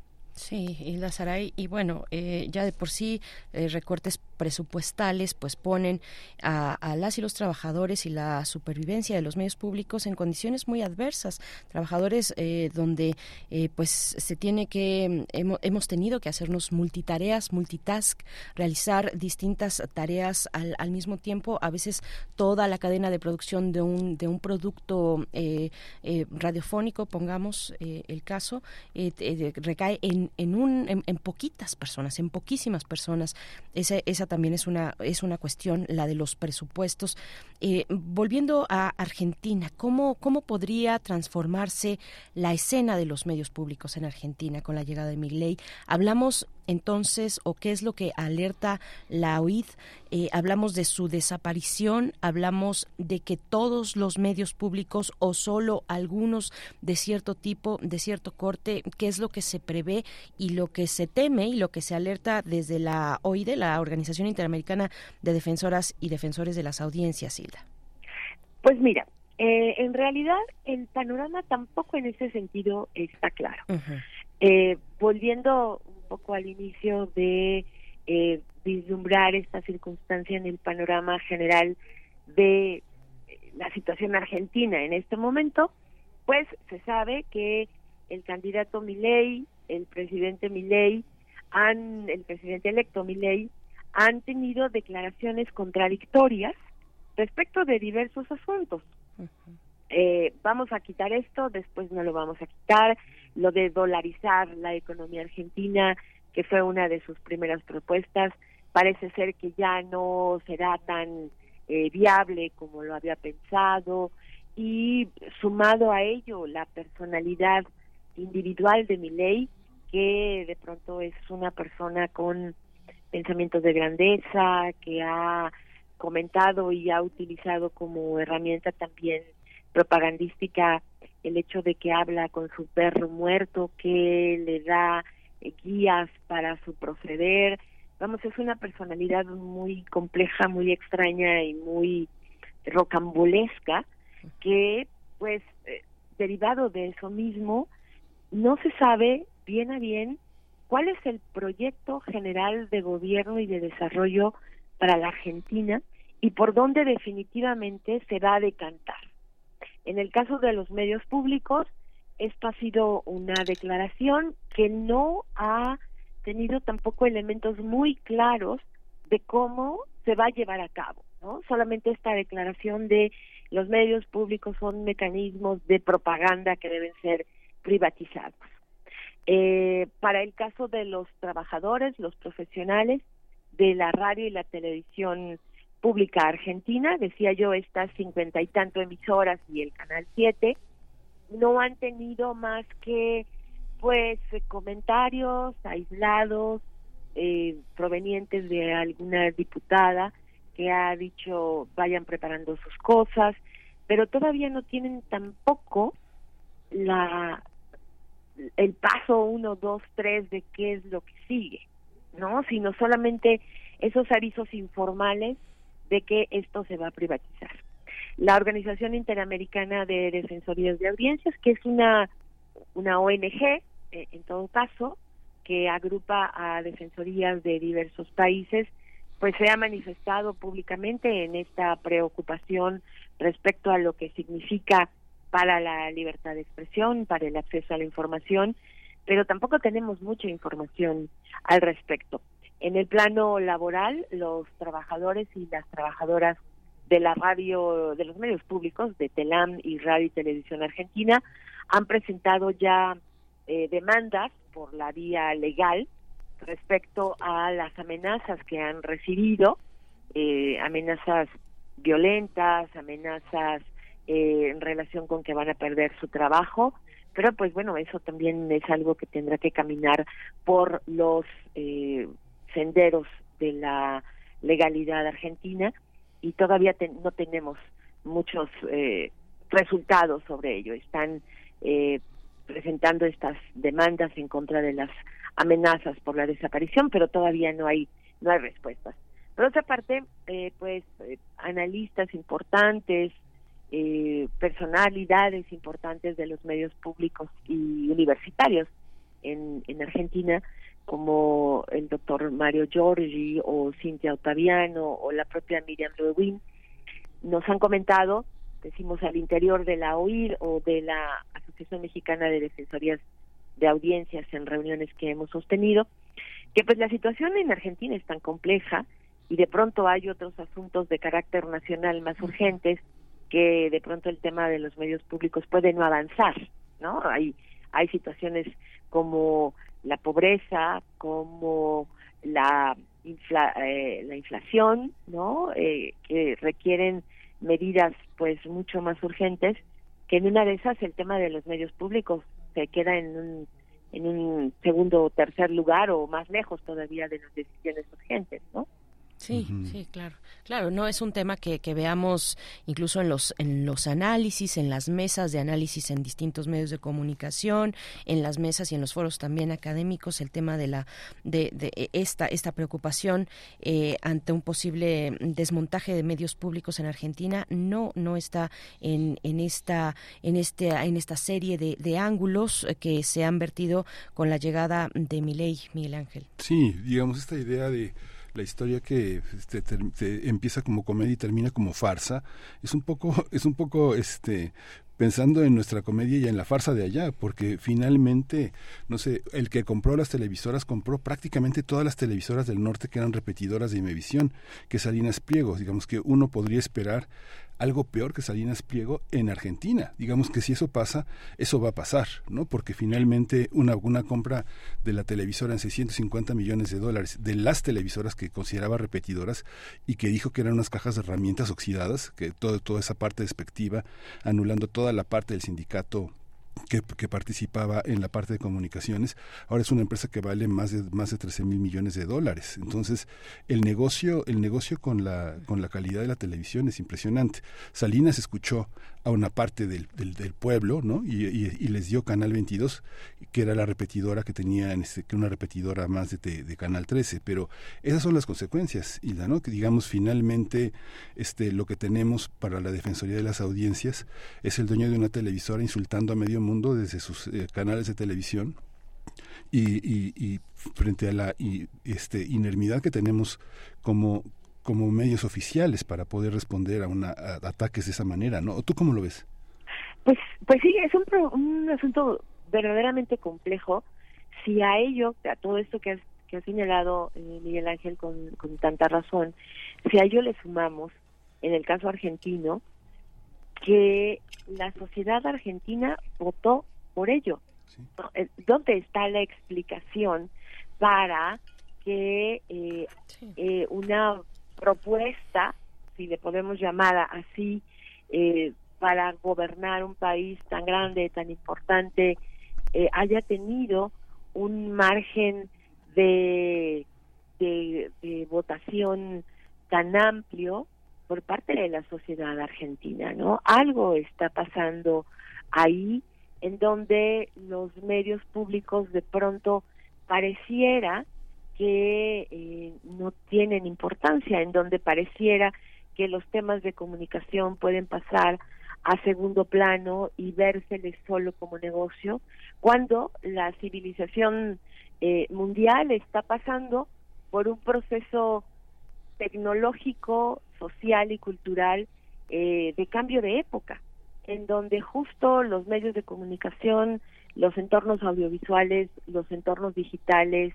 Internet, la inteligencia artificial, por supuesto, están marcando un nuevo derrotero de la civilización humana, ¿no? Con todo ello, con eh, implicado en cuestiones de acceso a los bienes públicos, acceso al desarrollo, acceso a los derechos humanos efectivamente eh, respetados, acceso a la educación, a la salud y a todos estos elementos que en algún momento dimos por hechos, pero que hoy en día necesitamos resituarnos para colocarlos de nueva cuenta en el centro. No está dado nada, sino que la participación política, social, cultural es una tarea de todos los días en la que hemos de incidir y tú lo has dicho. Si ya en algún momento eh, nos, nos preocupaba el espejo colombiano, pues ahora nos debe preocupar el espejo argentino, ¿no? Y hacer eh, sinergia, cercanía con nuestras audiencias desde los medios públicos y universitarios para mostrar el panorama amplio y demostrar que cualquier autoritarismo de cualquier signo, cualquier eh, elemento que esté situado en las antípodas, representa una amenaza para la vida democrática, para el respeto a la diferencia, para el respeto a los derechos humanos y al final de cuentas para un desarrollo efectivo de todas las comunidades.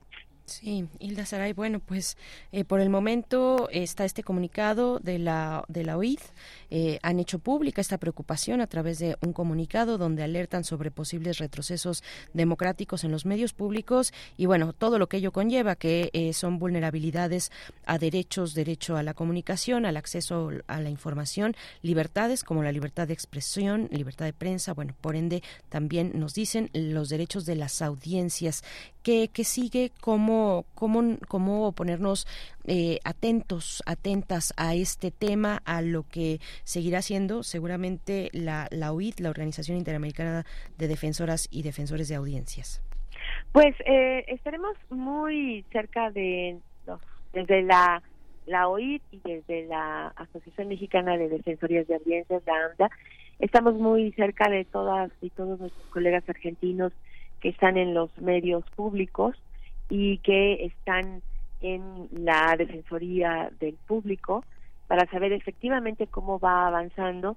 Y por supuesto que pues el, el siguiente paso sería también echar mano de los mecanismos regionales y mundiales de derechos humanos como la Comisión Interamericana de Derechos Humanos, la UNESCO, que eh, tomen nota de esto que está sucediendo.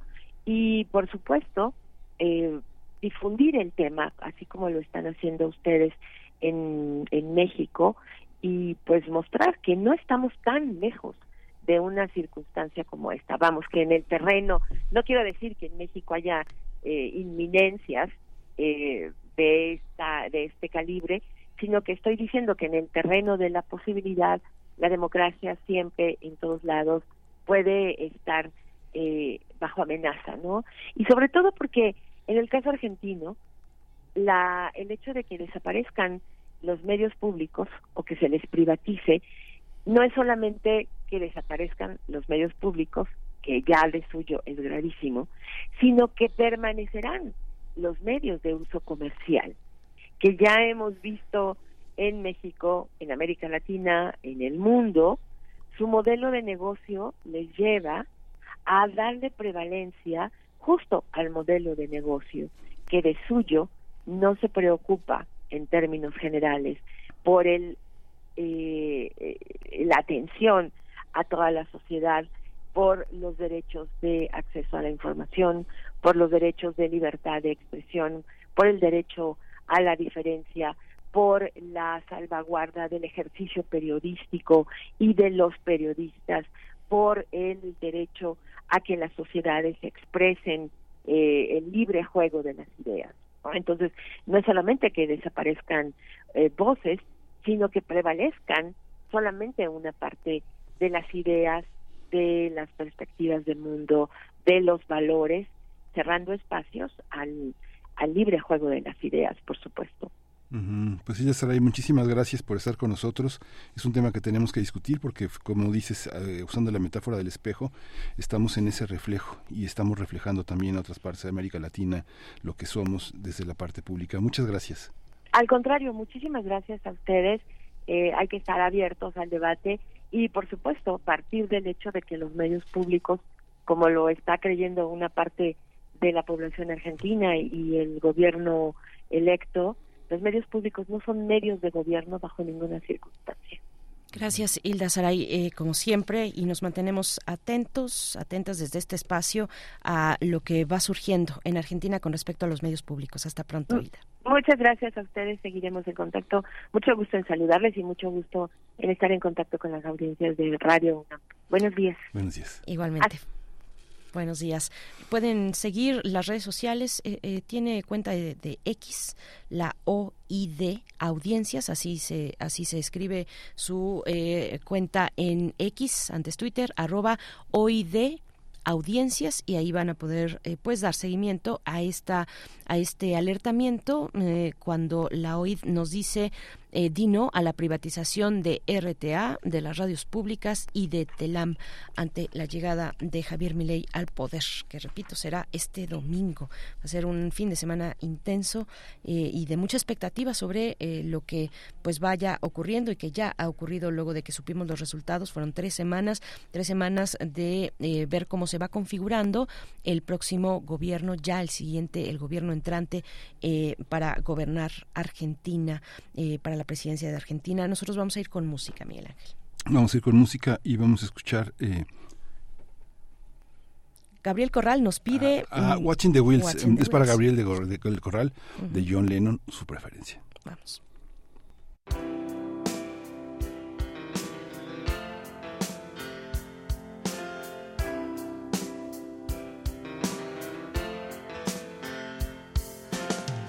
People say I'm crazy.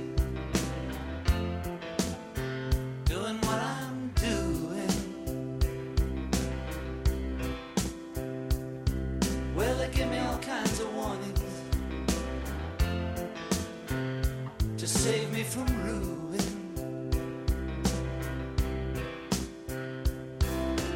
When I say that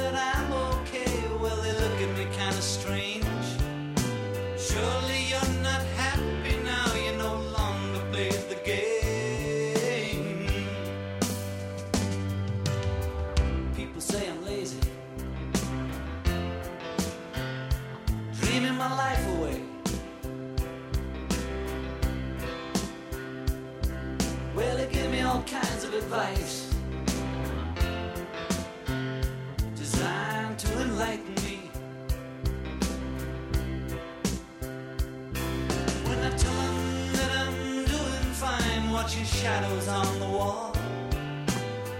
Don't you miss the big time, boy? You're no longer on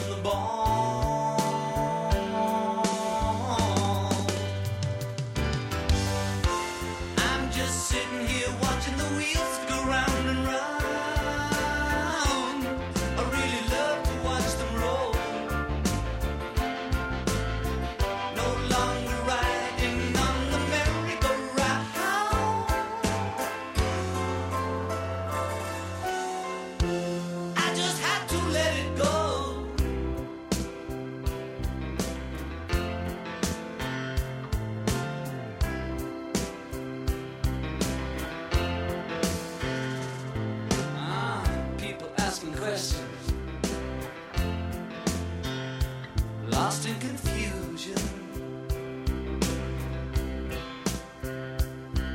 Well, I tell them there's no problem, only solutions. Well, they shake their heads and they look at me as if I've lost my mind.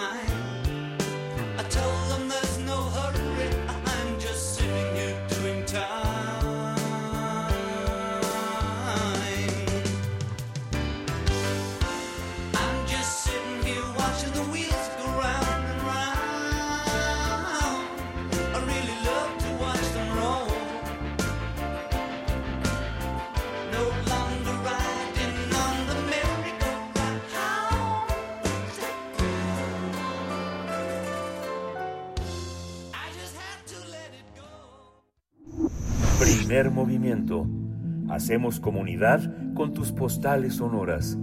Envíalas a primermovimientounam.gmail.com Nota del día. Detrás de mí, La Noche. Es una puesta en escena que aborda el tema de la inmigración y el exilio, donde el pasado y el presente se dan la mano. Se trata de un monólogo que busca generar una reflexión sobre la identidad y el origen personal.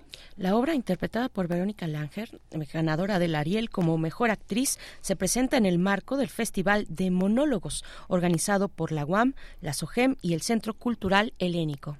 Detrás de mí la noche está basada en hechos reales y narra la búsqueda de los orígenes de la familia Langer, una estirpe marcada por inmigración constante. Su temporada ya inició, del 2 al 17 de diciembre en el Foro Alternativo. Las funciones son sábados y domingos, 20 horas. El costo del boleto es de 260 pesos. Las localidades pueden adquirirse en la taquilla del Centro Cultural Helénico, ubicado, ustedes ya lo saben, en Avenida Revolución 1500, así como en la página de internet helénico.gov.mx. Para más información se puede visitar también el helénico el helénico.gov.mx y México es cultura. Vamos, vamos a conversar con Verónica Langer. Tuvimos un pequeño problema en la, en la conexión de la línea, falló un poco la línea, pero bueno, ya vamos a estar en un momento con ellas. Es un fenómeno muy interesante porque esta, esta, este, ya, ya está.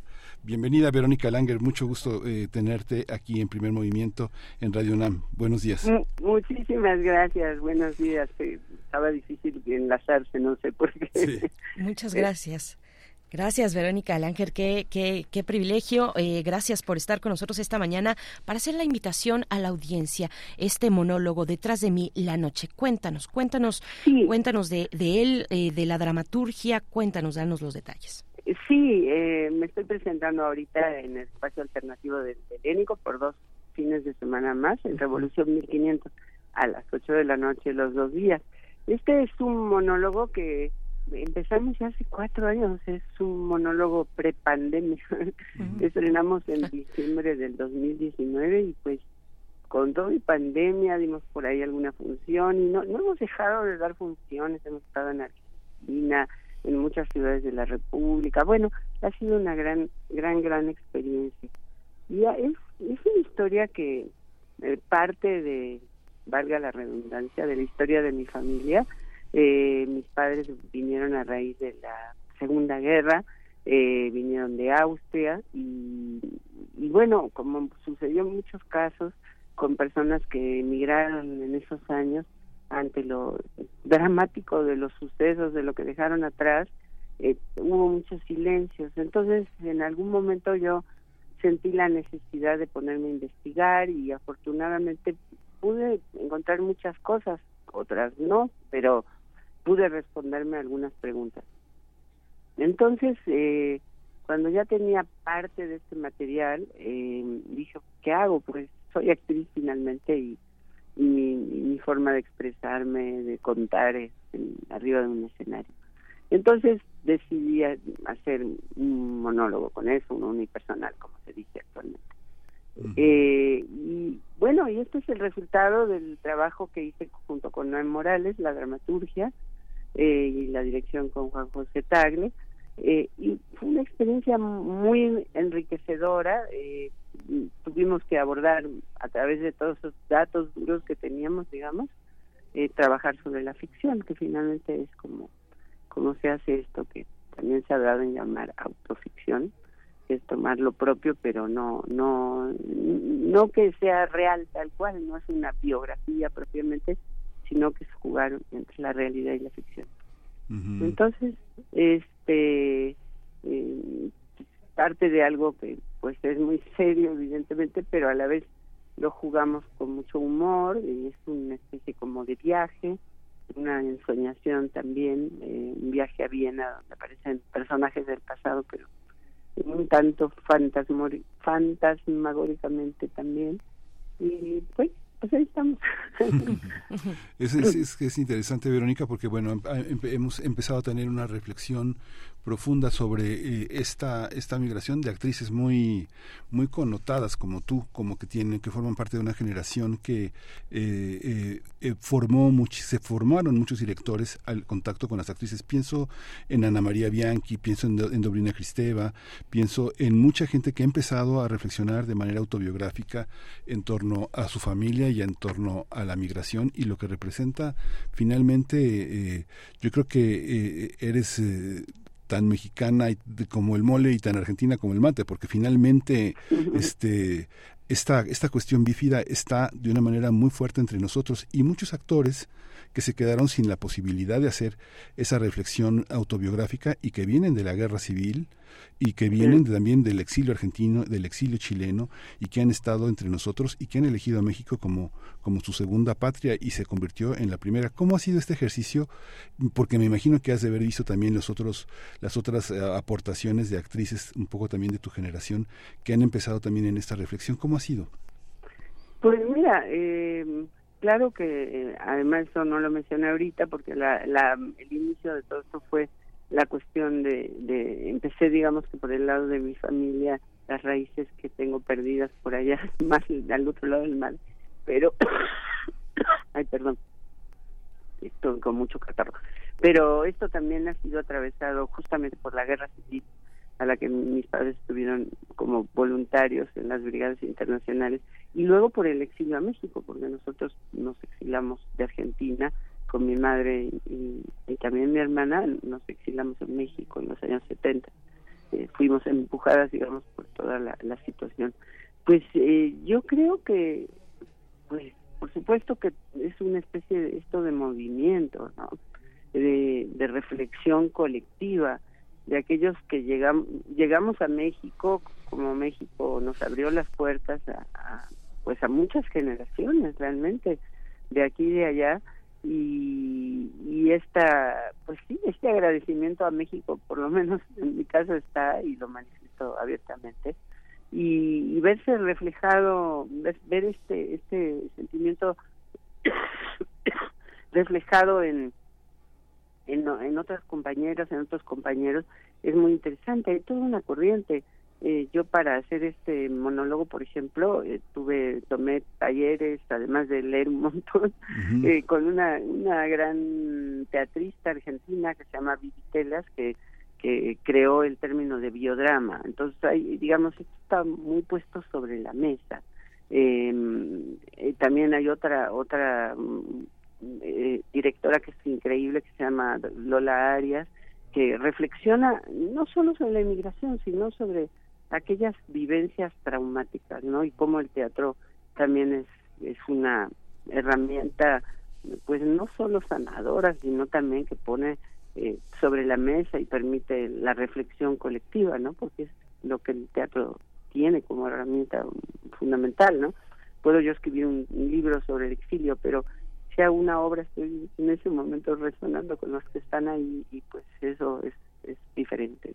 Sí, es muy diferente y es lo que quería preguntarte, Verónica Langer, ahora que hablas de, de esta idea del biodrama, eh, poner, poner lo íntimo, poner lo propio, la memoria, la historia familiar ahí al descubierto, a, a, a, a quien quiera abierta, a quien quiera mirarla. ¿Qué, ¿Qué ocurre con este tipo de materiales, con este material tan personal que ocurre eh, con el en el trabajo de eh, actoral, cuando lo que se está encarnando, pues es el propio relato, la propia memoria, lo que vas descubriendo, lo que descubriste a través de esta esta investigación de tu propia historia.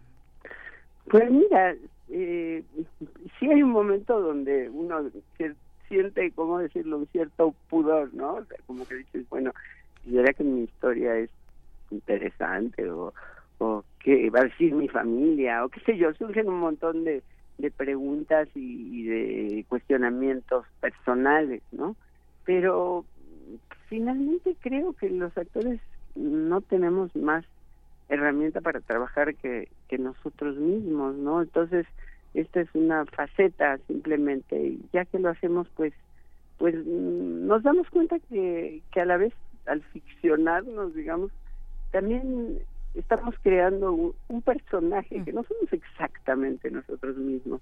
Estamos contando una historia que tal vez le podría haber ocurrido, que sin duda le ocurrió a mucha otra gente, ¿no? Entonces, no es personal y a la vez deja de serlo al momento en que la pones arriba de un escenario, ¿no?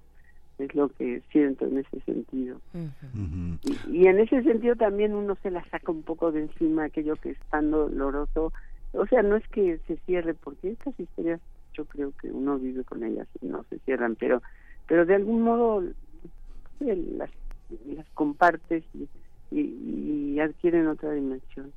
Sí, y hay una, hay una, hay una parte también, digamos que tú te acogiste a la, a la dramaturgia de Noé Morales Muñoz, que quien no sepa quién es, es alguien que ha trabajado muchísimo en procesos con compañías, procesos de creación, de teatro personal, eh, ha enlazado, ha enlazado muchos, eh, muchos trabajos deshilachados anecdóticamente porque son resultado de la experimentación y que, y que es una buena mano, es una buena mano muy, muy, muy diestra. ¿Cómo fue el trabajo con, en ese sentido en que la propia vida un dramaturgo la convierte en la vida de todos, este, Verónica. Sí, ay, perdóname, un poco de No te preocupes. Toma, tómate tu tiempo, Verónica, porque ay, bueno, disculpa, son las No fechas. tengas cuidado. No, no te preocupes. Eh, mira, el trabajo con Noé yo creo que enriqueció mucho, porque Noé, este, justo como tú dices, tiene, tiene como muy buena mano, tiene justamente una intuición de dónde encontrar lo, lo dramático.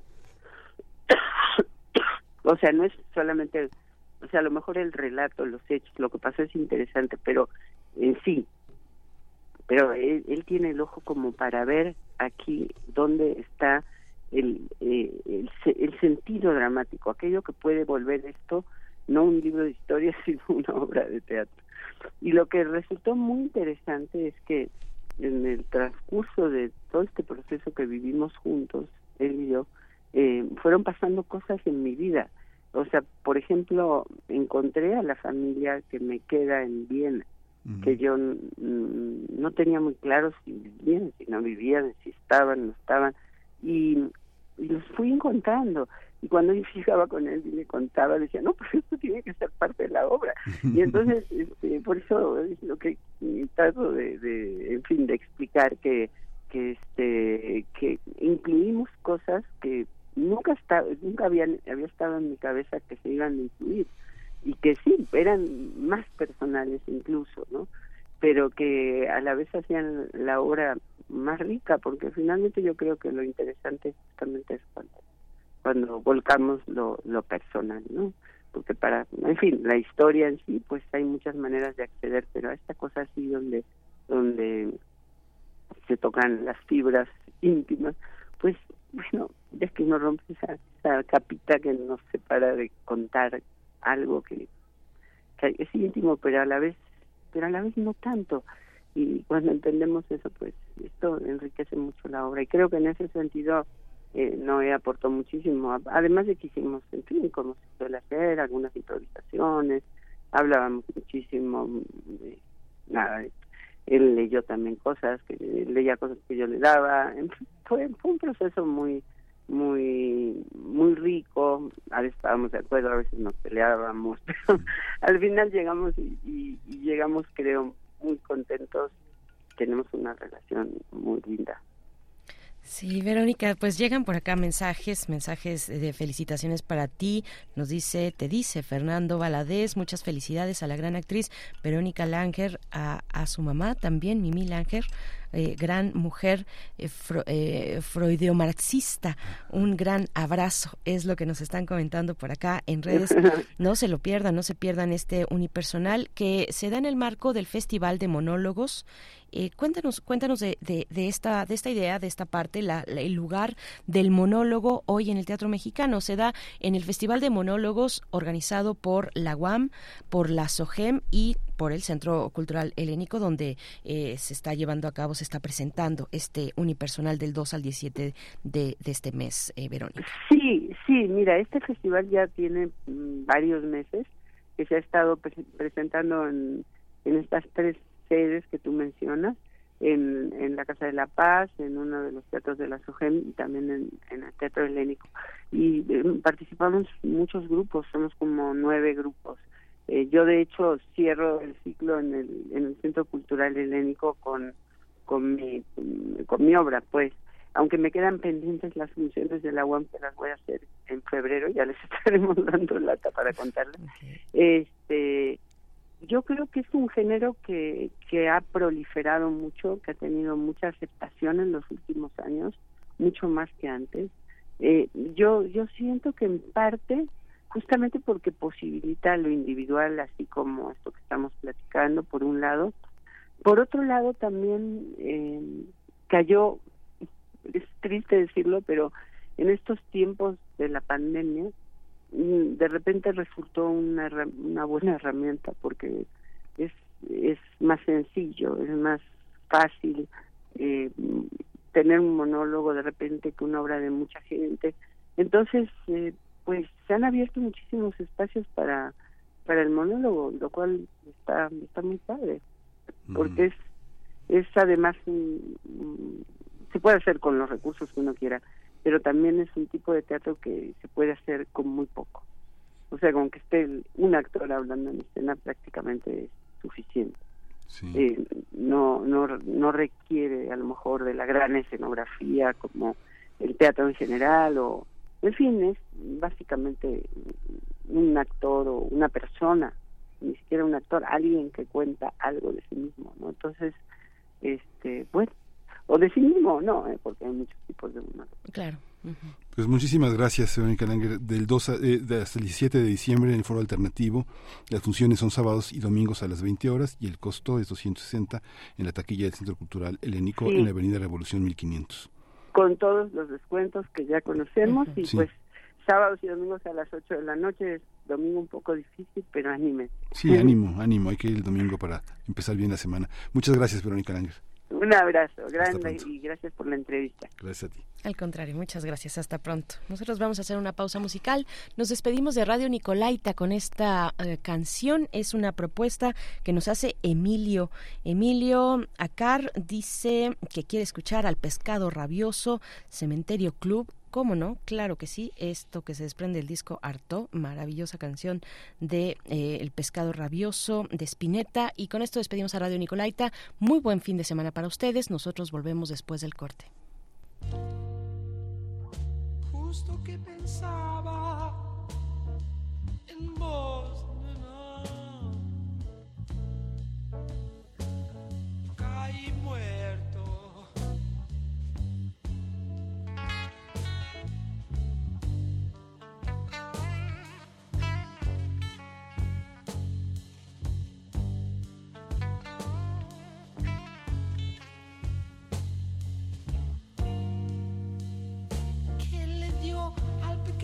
Dios del centro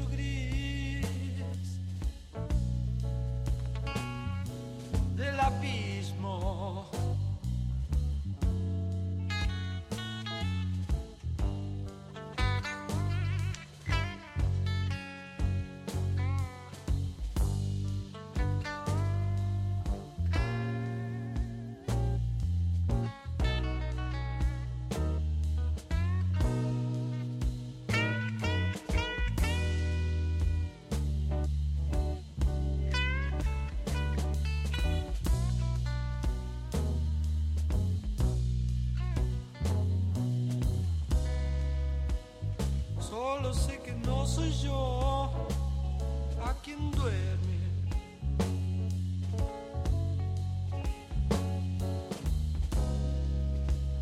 Solo sé que no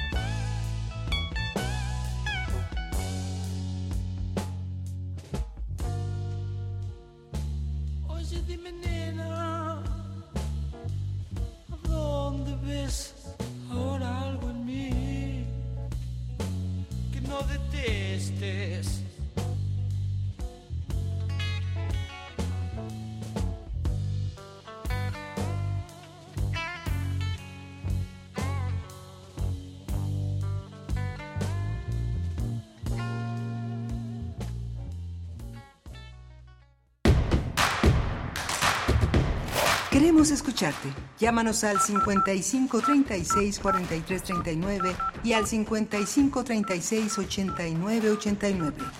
Primer movimiento. Hacemos comunidad.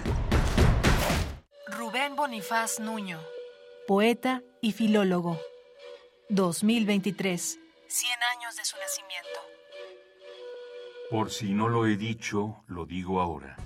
Por si no lo he dicho, lo digo ahora. Tengo una certeza, la de la muerte, que llega vaciándonos con furia. Y tengo un recuerdo, el de la escondida muerte, y una indócil esperanza, la de revivir en la carne, porque amo mis huesos y mis nervios, mis brazos que cierran, mi boca que deja salir, la mansedumbre sepultada y tibia de mis entrañas y el sabor ilustre de las cosas que viven y el aire que lo lleva. Y sudo al pensar que he de morirme para siempre y sueño ser yo mismo otra vez, juntarme, escogerme yo mismo entre todo y recuperarme y entregarme. Rubén Bonifaz Nuño, 96.1 FM. Radio UNAM, Experiencia Sonora. ¿Sabías que el INE actualizó los distritos electorales? Con ello se busca dotar de mayor equidad en la elección de las 300 diputaciones de mayoría relativa que forman parte del Congreso de la Unión. Ahora nos corresponde revisar nuestro nuevo distrito electoral en INE.mx. Así podremos identificar las candidaturas a Diputación Federal por las que podremos votar. Mi INE garantiza una mayor equidad en la elección del Congreso. En estas elecciones, con mi INE participo. INE. En el Tribunal Electoral, las decisiones se toman colectivamente, respetando las diferencias, pero con un denominador único: tutelar los preceptos constitucionales que rigen la materia electoral con certeza jurídica e independencia, sin condicionamientos de actores o partidos políticos. La aplicación de los principios de certeza, imparcialidad, objetividad, legalidad e independencia son trascendentes en la resolución de controversias, pues garantizan el consenso social. Tribunal Electoral del Poder Judicial de la Federación. Justicia que fortalece la voluntad ciudadana.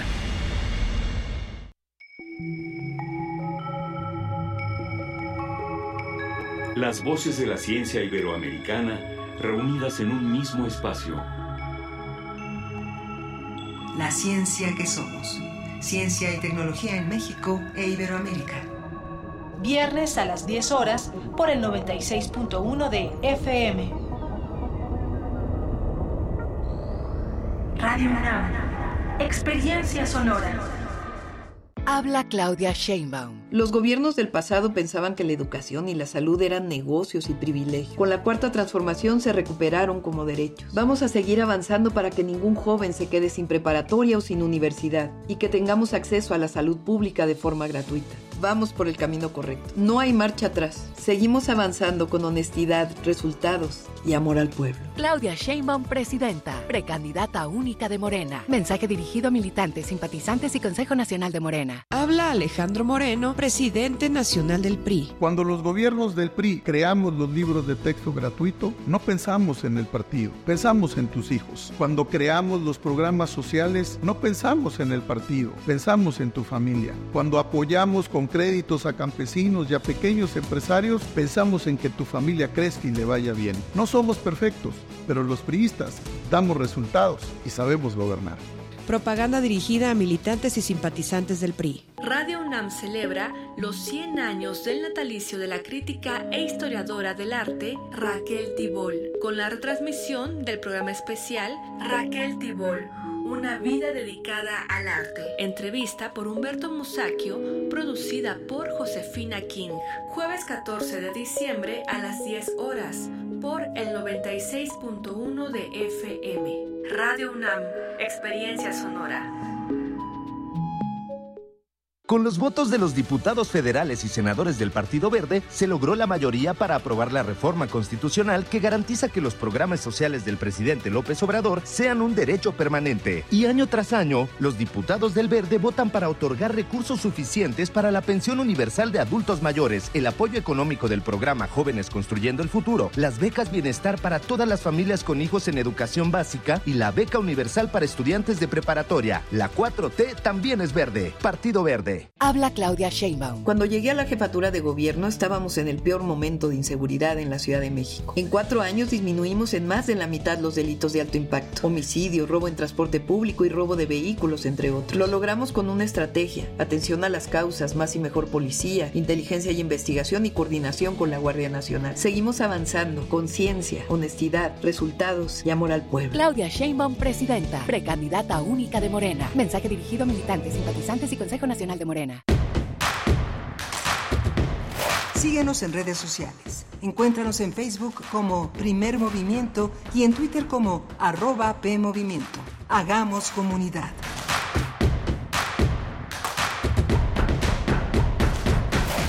Hola, buenos días. Ya son las 9 de la mañana con 5 minutos en este viernes 8 de diciembre. Esto es Primer Movimiento y estamos aquí en Radio UNAM en Adolfo Prieto 133 en la Colonia del Valle. Está Rodrigo Aguilar en la producción ejecutiva. Eh, hoy está Violeta Berber en la cabina y está Antonio Beltrán también en los controles técnicos eh, este, este viernes haciendo posible esta conducción técnica de primer movimiento y mi compañera Berenice Camacho en la conducción. Querida Berenice, buenos días. Hola Miguel Ángel Quemain. Lo más importante están todos los radioescuchas de Radio UNAM eh, unidos en esta transmisión, convocados en esta transmisión matutina de Radio UNAM. Gracias, gracias por su permanencia, gracias por acompañarnos, por permitirnos permitirnos acompañarles en sus mañanas. Y bueno, pues estamos llegando a la tercera hora de transmisión. Viene la poesía necesaria y música en la mesa del día. Vamos a conversar con Aveiro, músico, compositor, actor. También eh, su propuesta musical navega entre las aguas del folk, el rock latinoamericano, el synth pop. Es originario de Ciudad Juárez, Chihuahua, y estará con nosotros aquí en cabina presencial, de manera presencial, con nosotros en cabina para compartir, compartir su propuesta musical y después tendremos una invitación a que se sumen a la subasta de arte no me da mi Navidad, así se titula esta subasta de arte que eh, algunos compañeros y compañeras de esta radiodifusora hemos organizado para eh, beneficio, para beneficio de eh, los trabajadores y trabajadoras de honorarios de Radio UNAM. No me da mi Navidad tendrá lugar el próximo 13 de diciembre a las 20 horas aquí en Radio UNAM, en el lobby de Radio UNAM. Y bueno, pues será, se trata de una obra plástica, una obra fotográfica. Tendremos los detalles con Jessica Trejo, productora y documentalista sonora, y también con Montserrat Muñoz, productora audiovisual, comunicóloga por la UNAM y conductora del programa de conciertos en vivo Intersecciones, que cada semana nos trae una banda distinta, una propuesta musical distinta aquí a Radio UNAM en la sala Julián Carrillo. Y bueno, ellas dos nos van a comentar los detalles para que se puedan sumar a esta subasta. No me da mi Navidad en beneficio de eh, los trabajadores de honorarios de Radio UNAM. Bueno, con eso vamos a cerrar la emisión de esta mañana y viene la poesía necesaria, Miguel Ángel. Viene la poesía necesaria a cargo de Berenice Camacho, así que la selección literaria y musical va a ser, va a ser muy interesante y vamos a tener también en esta segunda hora a Beiro, a Beiro, músico, compositor, actor, una, un músico que viene del norte y que nos trae varios ritmos, una, toda una, toda una salsa, toda una salsa, todo un cóctel de ritmos latinoamericanos, de rock, de folk, de synth, pop. Así que bueno, quédese. Quédense también la recomendación literaria desde el Fondo de Cultura Económica con Verónica Ortiz después de la poesía. Vamos, vamos para allá, nueve con ocho minutos. Es hora de poesía necesaria. La poesía de hoy, Manuel Acuña, uno de los escritores más representativos del romanticismo mexicano, poeta, dramaturgo, murió en 1873, un 6 de noviembre. Esta semana se cumplieron 150 años de su fallecimiento. Falleció en Ciudad de México. Eh, pues probablemente lo van a reconocer sobre todo por su nocturno a Rosario. Es una de sus obras maestras. Rosario fue su amor platónico, el amor platónico de Manuel Acuña, Rosario de la Peña, intelectual de la época, convocaba en su casa, junto con su padre, con su hermana, pues a una serie de intelectuales en la época y em, bueno, fue un amor no correspondido, a tal grado que Ignacio Manuel Altamirano señaló a Rosario como responsable de que Acuña se quitara la vida, eh, inquirió cianuro de potasio en un dormitorio de la Escuela Nacional de Medicina, otros, otros no solo señalaban este factor, añadían otros, no solo la cuestión del corazón roto de Manuel Acuña, sino también la cruel pobreza en la que vivía el poeta y dramaturgo mexicano. Les voy a compartir mm, eh, en esta semana de aniversario luctuoso de Manuel Acuña el poema Hojas Secas. Es un poema largo, así es que solo escucharán las primeras tres partes. Es largo, larguísimo, son 15 partes y por tiempos de radio nos vamos con la, primera, digamos, eh, el primer, eh, los primeros tres versos de este, de este poema Hojas Secas. Mañana que ya no puedan encontrarse nuestros ojos y que vivamos ausentes, muy lejos uno del otro, que te hable de mí este libro, como de ti me habla todo. Cada hoja es un recuerdo, tan triste como tierno, de que hubo sobre ese árbol un cielo y un amor, reunidas formas todas, el canto del invierno, la estrofa de las nieves y el himno del dolor. Mañana, a la misma hora en que el sol te besó por primera, por vez primera, sobre tu frente pura y hechicera, caerá otra vez el beso de la aurora. Pero ese beso que en aquel oriente cayó sobre tu frente solo y frío, mañana bajará dulce y ardiente, porque el beso del sol sobre tu frente bajará acompañado con el mío.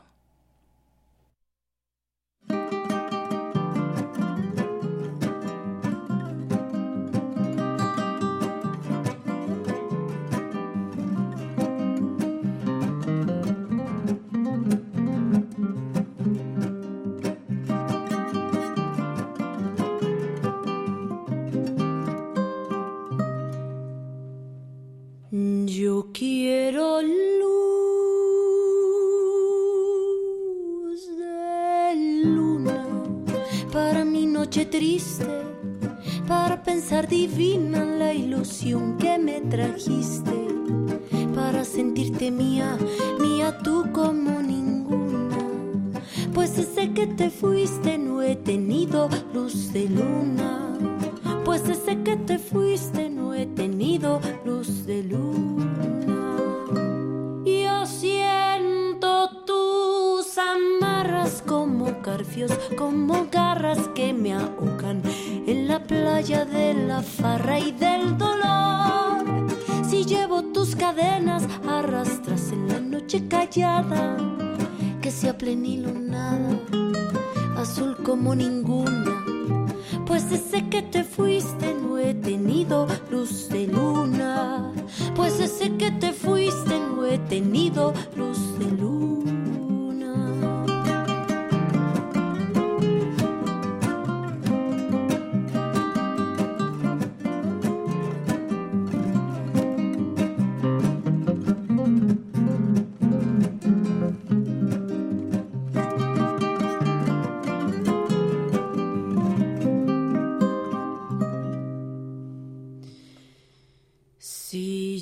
No vuelves nunca, provincianita mía, a mi selva querida que está triste y está fría, que al menos tu recuerdo ponga luz sobre mi bruma. Pues desde que te fuiste no he tenido luz de luna. Pues desde que te fuiste no he tenido luz de luna.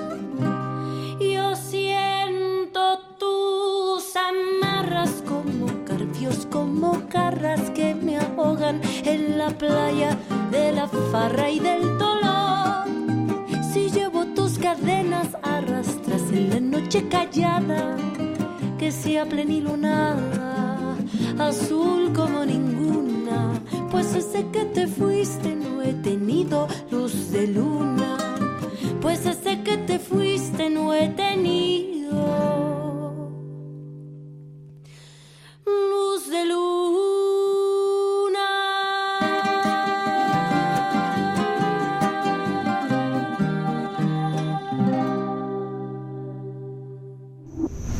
Primer movimiento. Hacemos comunidad con tus postales sonoras. Envíalas a primermovimientounam.gmail.com Recomendaciones literarias desde el Fondo de Cultura Económica con nuestra querida amiga Verónica Ortiz, escritora, periodista. Vamos a escuchar esta recomendación semanal.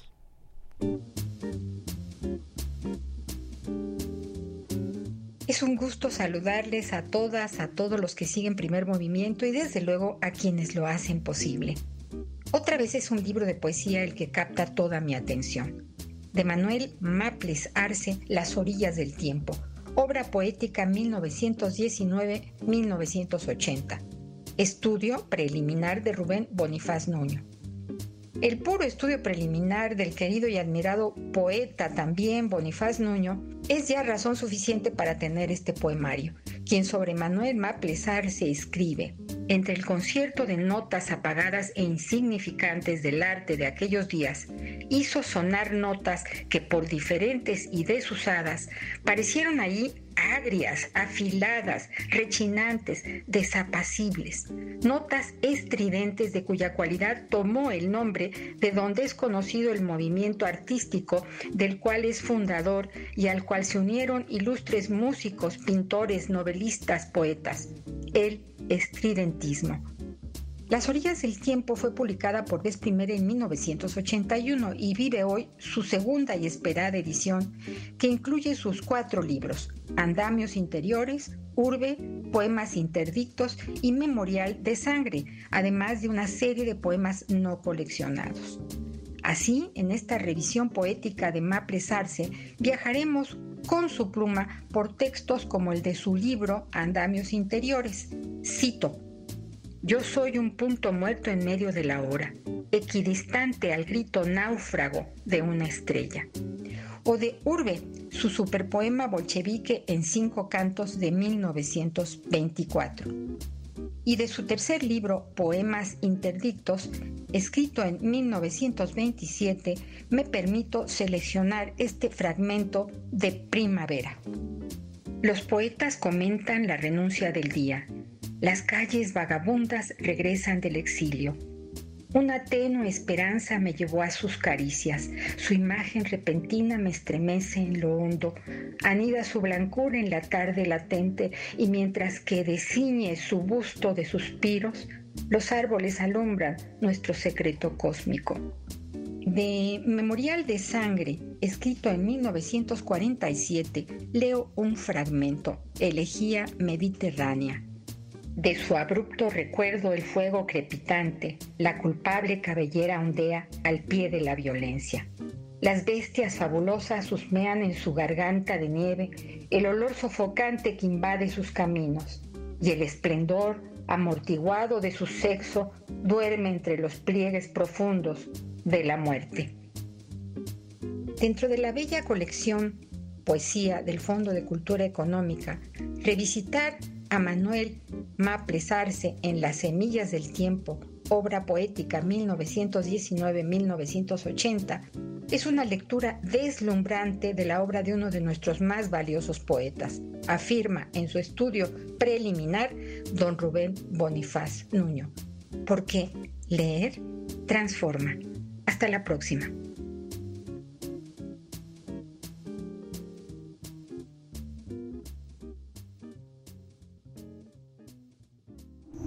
Primer movimiento. Hacemos comunidad con tus postales sonoras. Envíalas a primermovimientounam.gmail.com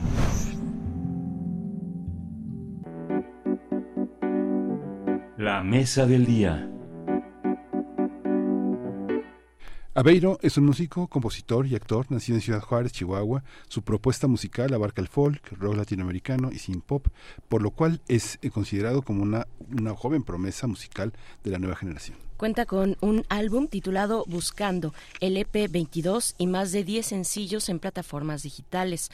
Además, ha trabajado con productores como Zach, Pedro Regalado, guitarrista y productor de Kenia Oz y Allison, Raúl Torres de Molinet Cinema, Alex Solís DJ de DJ Perro y Rafael Uscanda de Hay un dinosaurio. Aveiro ha realizado dos giras por más de 10 ciudades de la República, así como apariciones en alfombras rojas, premios, campañas comerciales con distintas marcas en todo el país. Pues bueno, vamos a conversar con Aveiro, músico, compositor, actor, que tiene esta propuesta musical, eh, sortea las aguas del folk, del rock latinoamericano, del synth pop y está con nosotros aquí en cabina esta mañana muy tempranito. Aveiro, gracias por, por acompañarnos, por estar aquí presencialmente con la audiencia de Primer Movimiento. ¿Cómo estás? hombre, gracias a ustedes primero que nada por el espacio y a todos acá en, en cabina. Eh, muy bien, muy bien. Ya disfrutando el viernes y el fin de año. ¿Ustedes qué tal? no, pues sí, también. arañando un poco el fin Sí, de año ¿no? y las vacaciones, la verdad, la verdad, no te vamos a mentir. Pues aquí en la cabina, Aveiro, eh, músico joven, una, una persona joven que viene del norte, que viene de Ciudad Juárez, una de las ciudades más complejas y más ricas también de la frontera, que se fue a vivir a Querétaro, nos estaba contando fuera del aire toda, toda esta aventura. Musicalmente, ¿cómo se traduce todo ese periplo de andar con la familia a cuestas, de Sí. andar con la música a cuestas? Cuéntanos un poco cómo llegas a ser Aveiro. Eh, a mí la, la música sí es algo que cuando me preguntan ya en un tema más íntimo con los amigos o así, o alguien que de verdad como que está muy interesado en, en cómo surgió esto, sí les cuento como la, la realidad es que a pesar de que yo no soy de creer en como muchas cosas espirituales o esotéricas o así, pues sí sí sostengo mucho la idea de que literal como que nací con ese interés porque mi primer recuerdo haciendo esto era a los tres años, dos y medio tal vez. Mi papá llegaba del trabajo cuando todavía vivíamos en Ciudad Juárez y poníamos las canciones de Chayanne y de Pepe Aguilar, que era como lo que mi mamá y mi papá escuchaban respectivamente. Yo tenía como instrumentos de juguetes, me acuerdo mucho que mis primeros juguetes eran eso, instrumentos. Entonces, este, según tocábamos la guitarra y mi papá y yo dábamos conciertos en la sala, y desde entonces me acuerdo que sí sentía como una atracción pues, muy natural a hacer eso, como que ese, ese era mi juego de niño y veía mucho las novelas justo de Televisa cuando eres como fronterizo, pues dices, no, eso a mí nunca me va a pasar porque vivo en la orilla y eso creo que solo lo hace la, ciudad, la gente de la Ciudad de México y así, ¿no? Entonces recuerdo también ver mucho las novelas infantiles y decir, ah, pues ojalá yo algún día salga en una. O iba al súper y las, las revistas, ¿no? Que tenían como estas estrellas infantiles o adolescentes y decía, ay, ojalá yo algún día salga en, en alguna de esas. Pero no sabía por qué, o sea, solo como que lo veía y sentía una atracción muy natural a eso. Eh, pasa el tiempo y me empiezo a dedicar al deporte. Mi familia es de, de futbolistas, jugaron casi todos en, en, Cruz Azul, en Santos, y les fue bien en primera división. Entonces, pues obviamente había un interés como muy natural de parte de ellos a, que yo me dedicara a lo mismo. Jugué muchos años fútbol, llegué a, a la sub-17 en Pachuca, fue como lo, más que llegué.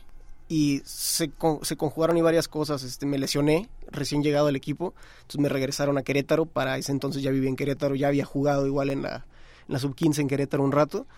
Este, eso se juntó con que unos amigos querían armar una banda, con que en la prepa nos estaban dando un taller de como de ensamble o algo así y como que regresó o renació el interés porque pues hubo alguien que me lo fomentara, ¿no? Que eran mis amigos, cuando durante toda mi vida pues ya posterior a eso, a esa experiencia que tuve de niño, pues todo era como deporte, deporte, deporte, hice todos los deportes, me terminé inclinado por el fútbol y nunca nadie me empujó como a, a la parte del arte, ¿no? Entonces se conjugan estas cosas, empiezo una banda con, con unos amigos de ahí de la prepa, eh, cuando yo vi que nos estaba empezando a ir bien en redes, que era cuando las redes empezaban a tomar fuerza o importancia, eh, les dije pues vamos a empezar a subir pues videos de nosotros tocando, vamos a, a, ver dónde tocar, en ese momento pues no teníamos ninguna noción de lo que es la industria musical ni de cómo se empieza, pero pues uno empieza pues tocando y, y ahora subiendo videos, ¿no? Que era algo que, que antes no se hacía, ¿no? Hace unos 10, 15, 20 años. Eh, Oye, se da pero, esta, sí. Y ahí un paréntesis porque, bueno, por fortuna, por fortuna te toca eh, empezar a, a, meterte en la industria de la música cuando mucha gente o muchos eh, o en general no sabíamos qué iba a pasar sí. realmente con esa industria. Era el momento de empezar a experimentar, de probar, de que ya las plataformas se colocaron en la preferencia de la escucha uh -huh. o de, de, de, de, las maneras de escuchar música, ¿no? Y te toca ese momento y bueno, pues ese camino que que se ha ido construyendo, ¿no? Entre, entre todos, entre sí, todas las personas que están en la industria. Sí, la justo. A mí me tocó esa transición en la que todavía era muy, muy relevante el salir en la televisión. Ajá. Eh, y, y, como los medios tradicionales, o sea, tenían esta, seguían siendo como el top, ¿no? Y entonces empecé haciendo eso y luego empecé a sentir esa transición a redes que como que a todos nos costó un poco de trabajo.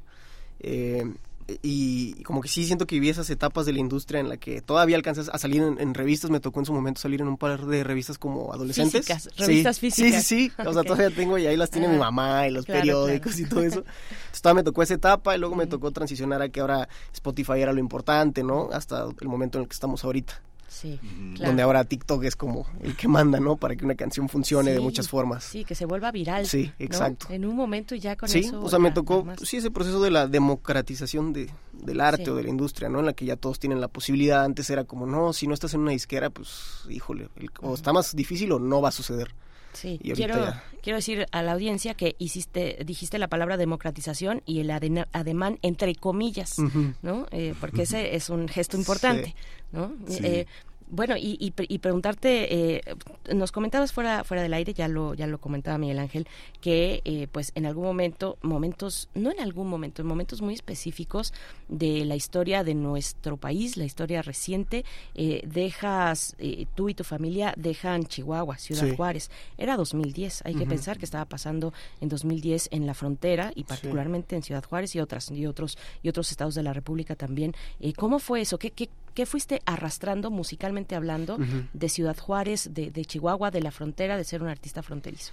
Eh, justo eso, creo que ah, la forma que tiene el proyecto ahora ha sido un proceso de que se ha construido a base de lo que yo escuché de niño, lo que yo veía en mi familia, lo que me empezó a interesar cuando empecé a ser un adolescente y ahora que soy un adulto joven igual, pues esas transiciones, ¿no? Eh, sobre todo en este, en este nuevo material. Buscando es un álbum que se estrenó a principios de este año, porque se trabajó a lo largo de la pandemia, ¿no? Pero este nuevo álbum que, que, estamos ahorita empezando a promocionar, del cual ya tenemos tres sencillos fuera, se llama Un Mejor Lugar. Eh, y es justo eso, esta combinación entre el rock, eh, que lo escuché mucho por mi papá, por las estaciones igual fronterizas, pues había mucho rock en inglés, ¿no? Rock americano. Este, por mis tíos, los hermanos de mi mamá, escuché mucha, mucha banda, mucho regional. Oye, que ahorita está con todo. Que ahorita está con todo. Entonces, viene una canción con un poco de propuesta en ese sentido. No nos estamos montando a la ola del correo tumbado porque no es la esencia del proyecto, pero más bien estamos buscando, eh, como en este nuevo álbum, proyectar todo lo que me construye como persona eh, en un tema de musical, ¿no?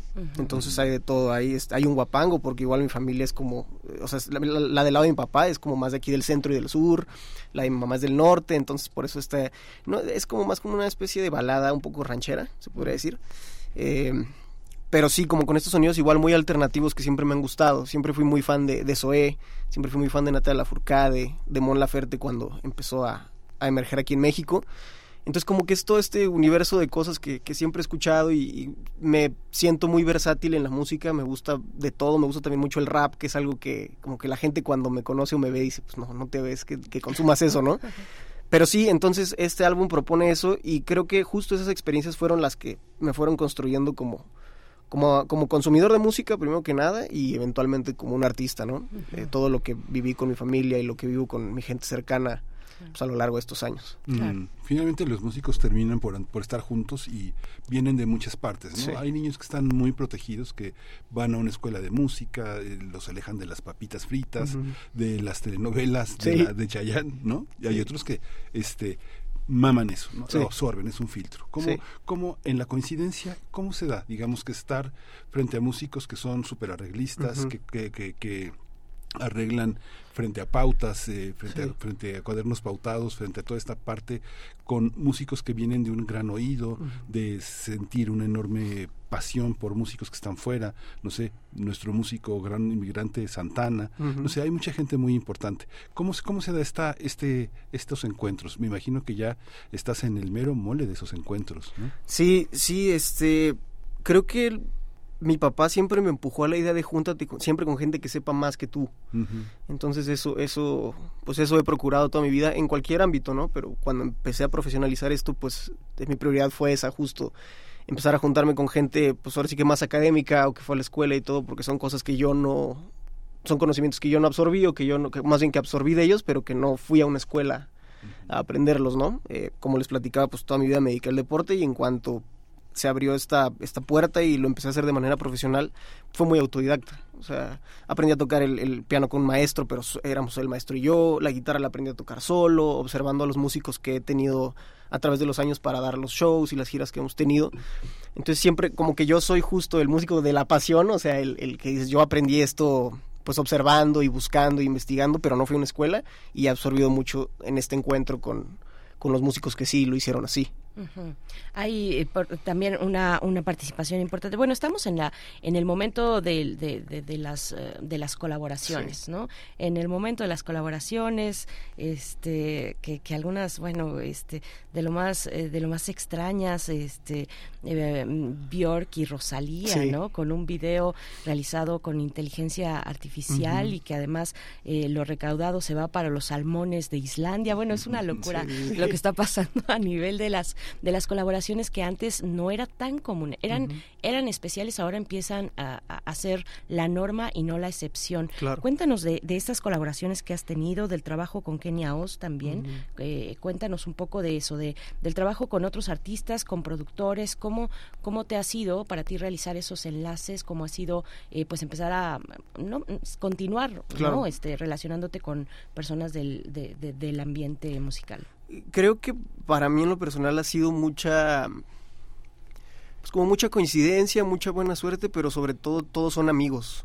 O sea, yo sé que en la industria muchas cosas se dan por pues por intereses en común, o sea, porque dicen "Ta- tanto a ti como a mí nos va a funcionar que trabajemos juntos. Y yo pienso que en mi caso ha sido pues muy fortuito, o sea, ha sido como toda la gente que, que acaban de mencionar son mis amigos de años y, y eventualmente pues la música nos, nos reúne para hacer algo en ese ámbito, ¿no? Pero pues fuera de eso somos amigos que vamos a cenar, amigos que vamos a, a las fiestas, este, que nos juntamos a jugar videojuegos, algo así, ¿no?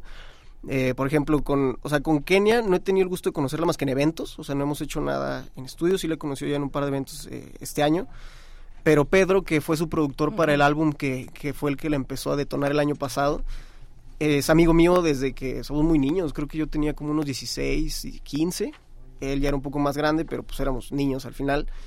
Ese vino aquí a la ciudad, empezó a trabajar, empezó a trabajar con Allison, con la banda, como su guitarrista invitado, y eventualmente se volvió productor y, empezó a producir a Kenia, hizo un par de canciones que han sido importantes en, en su carrera desde el año pasado a la actualidad. Eh, y entonces en algún momento incluso yo pensé uno de mis sencillos de este nuevo álbum, mandarlo a Kenia, o sea, a través de él. Y ese era como mi intento de entrar ahí como un compositor para ella, ¿no? Al final se decidió que, que lo lanzara yo. Em, pero sí, por ejemplo, con él fue así, con Zach igual, fue a través de del que en- ahorita es su, su PR, eh, y que lo ha sido durante años, también en su momento trabajó conmigo y a la fecha todavía hacemos cosas, entonces Zach y yo nos volvimos amigos, me empezó a ayudar a componer canciones para el proyecto, eh, muchas de las canciones más importantes como, como Vuelves a mí, como Miénteme, Dímelo, eh, las, las hice con él. Eh, con Raúl de Molinet, pues es una banda que a mí me gustaba mucho, a él lo conocí en pandemia, igual produjo un par de canciones. Eh, Rafa de Hay un Dinosaurio es una banda que está firmada ahorita con, con una oficina muy importante aquí de, del país. E igual lo conocí como por amigos en común, produjo canciones de este nuevo álbum y con todos ellos ha sido así el proceso, como muy de amistad, o sea, muy, muy genuino. Sí, qué, qué, qué padre, qué, qué padre. Vamos a seguir conversando con Aveiro. Eh, vamos a escuchar tu música. Eh, lo que viene a continuación es esta canción que se titula Dímelo. Cuéntanos un poco de esta canción. Cuéntanos un poco también del tema del, del mundo de las de la composición, Sí. de la composición musical, porque de pronto, bueno, vemos exitazos, ¿no? Estoy pensando, por ejemplo, en los corridos tumbados. Sí.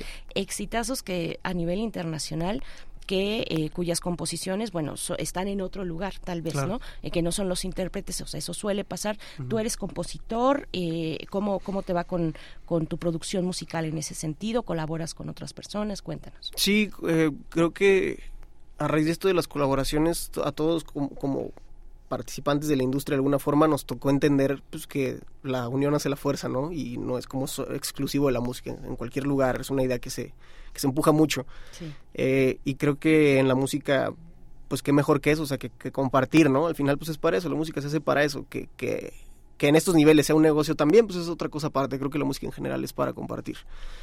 Eh, y eso, o sea, como que busco mucho el que todos los trabajos que yo haga siempre esté incluido como mi equipo, se podría decir, ¿no? O sea, la gente con la que estoy acostumbrado a colaborar o a trabajar, tanto en la producción, en la composición, como en el diseño, en el arte, en, en, en, eh, en los videos, en todo. sí me gusta como involucrar a todos y sobre todo que sean amigos. Creo que nadie le echa más ganas a las cosas que alguien que te quiere y quiere hacer las cosas pues, en conjunto, ¿no? Definitivamente. Vamos a escuchar Dímelo. Estamos con Aveiro y volvemos. Son las 9 con 34 minutos. No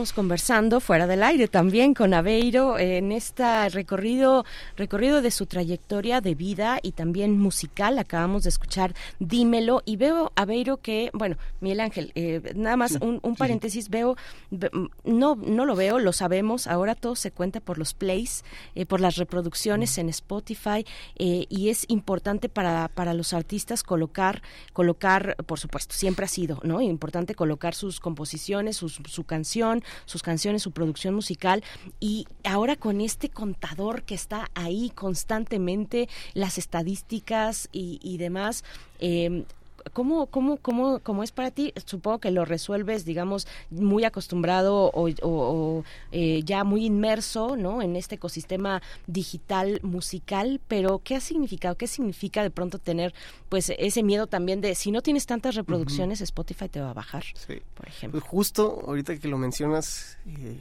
muy irónicamente, nos acaba de pasar algo así. El tercer sencillo de este nuevo álbum Mm. se llama Siempre. Eh, en este momento no está en plataformas porque tenía una semana que había salido y le empezó a ir muy bien de una manera así que no podemos comprender y estamos buscando por todos lados como qué fue y pues la conclusión fue que fue el, el trabajo que llevamos haciendo ya desde hace dos, tres años, ¿no? Eh, como que, como que todo eso se acumuló y, y desembocó en este sencillo que, que empezó a funcionar muy bien. Era este precisamente esta rola que es como un guapango, por así decirlo, como un guapango rock se podría decir.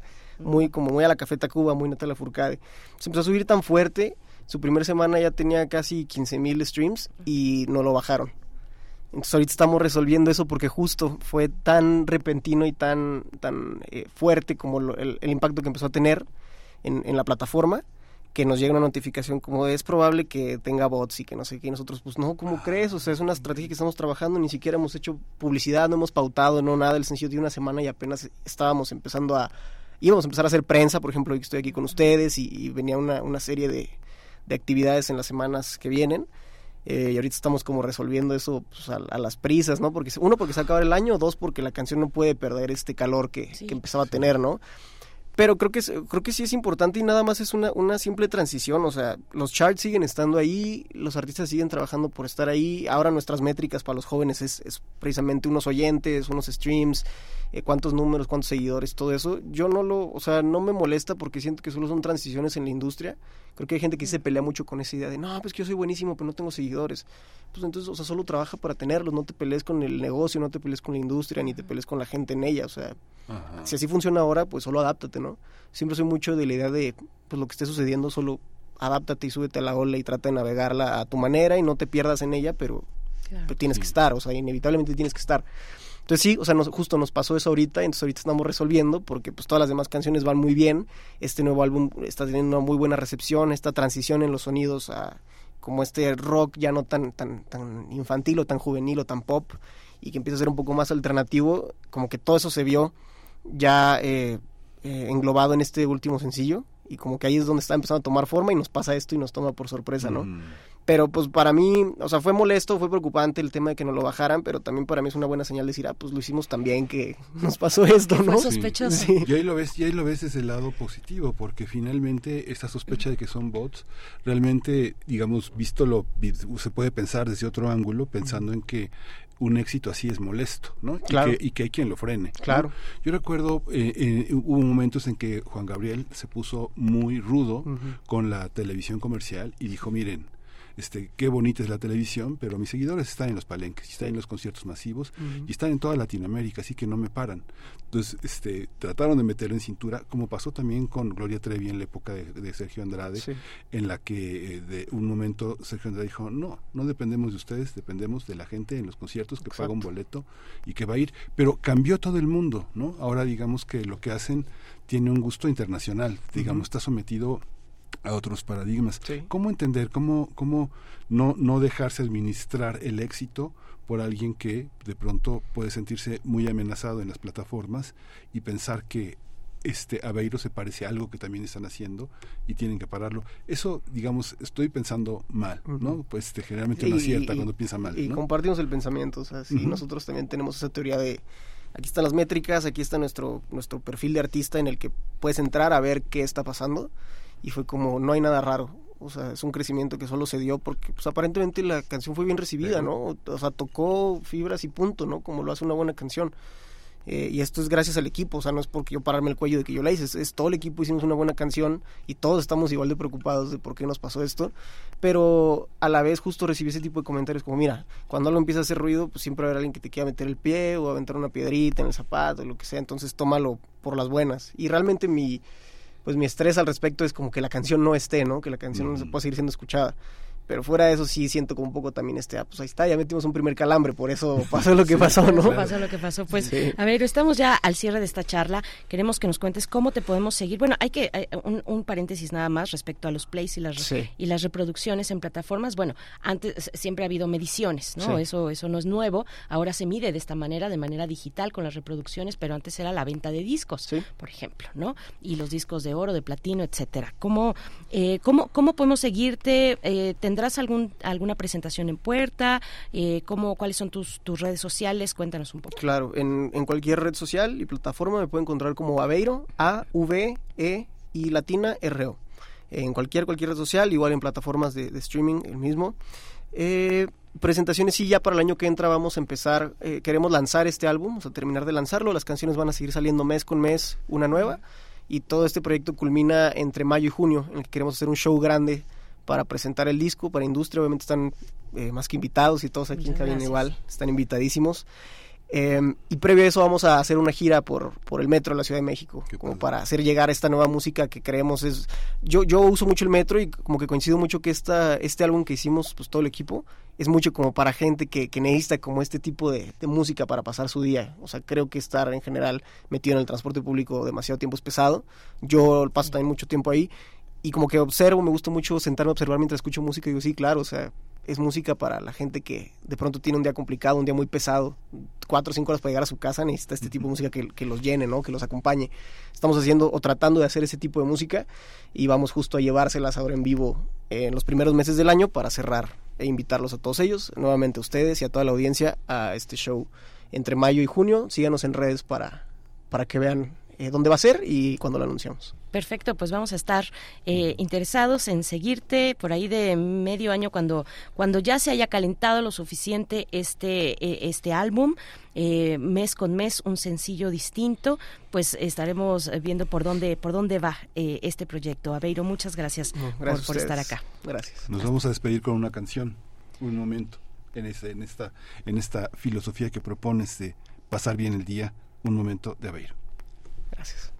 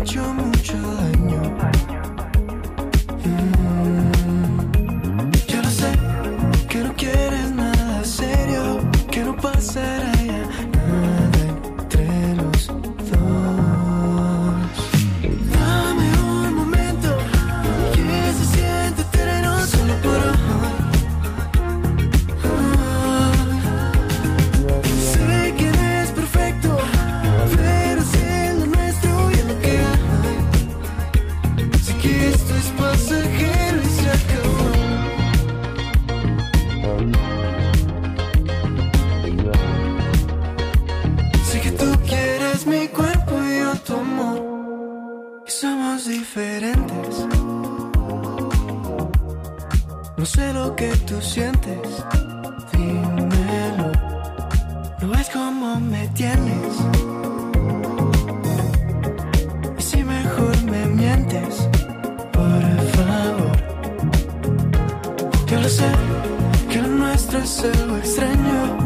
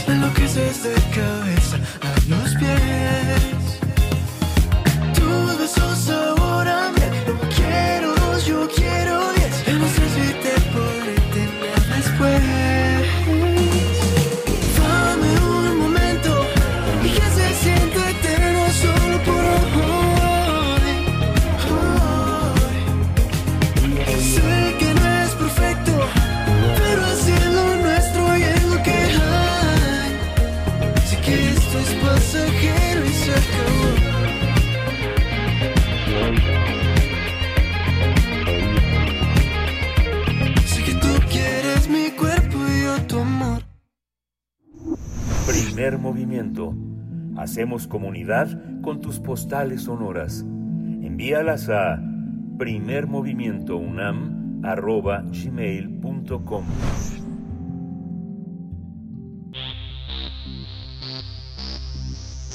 de festivales, ferias y más. Recomendaciones culturales. No me da mi Navidad es el nombre de la subasta de arte en beneficio de las y los trabajadores de honorarios de Radio UNAM y para dar todos los detalles de este evento que tendrá lugar este 13 de diciembre a las 20 horas aquí en Radio UNAM, nos acompaña esta mañana dos compañeras, dos compañeras de Radio UNAM, Montserrat Muñoz, productora audiovisual, comunicóloga por la UNAM, conductora del programa de conciertos en vivo Intersecciones que está en el gusto de nuestros radioescuchas. Monse, buenos días, qué gusto saludarte a través de los micrófonos, de nuestros micrófonos y de toda la comunidad. ¿Cómo estás? Hola, ¿qué tal, Berenice, compañía? Eh, a todos aquí en Primer Movimiento, a la audiencia, es un placer eh, mañanear con ustedes y también por una buena causa, que es lo que nos trae aquí a estas frecuencias y por supuesto a estas causas que, bueno, pues tenemos que compartir eh, lo, el motivo que nos trae ahora al aire y bueno, que también nos han mantenido comiendo aire, viviendo del aire y haciendo también estas producciones radiofónicas. Esto es un chiste también de nuestro productor Héctor Salik, de vivir del aire, pero bueno, también para ello estamos aquí hablando. Sí, vivimos un poco de aire. Sí, alguien puso en un reportaje en una cabeza en un periódico nacional, puso este los globeros, un oficio para vivir del aire. También son, son como los honorarios. Pero también está Jessica Trejo en la línea y es productora, documentalista sonora, una, una, una colega, una persona muy querida en esta estación. Jessica, bienvenida, buenos días. Hola, ah, no, pues el cariño, el cariño es mutuo y siempre es bonito compartirlo y más si es al aire. ah.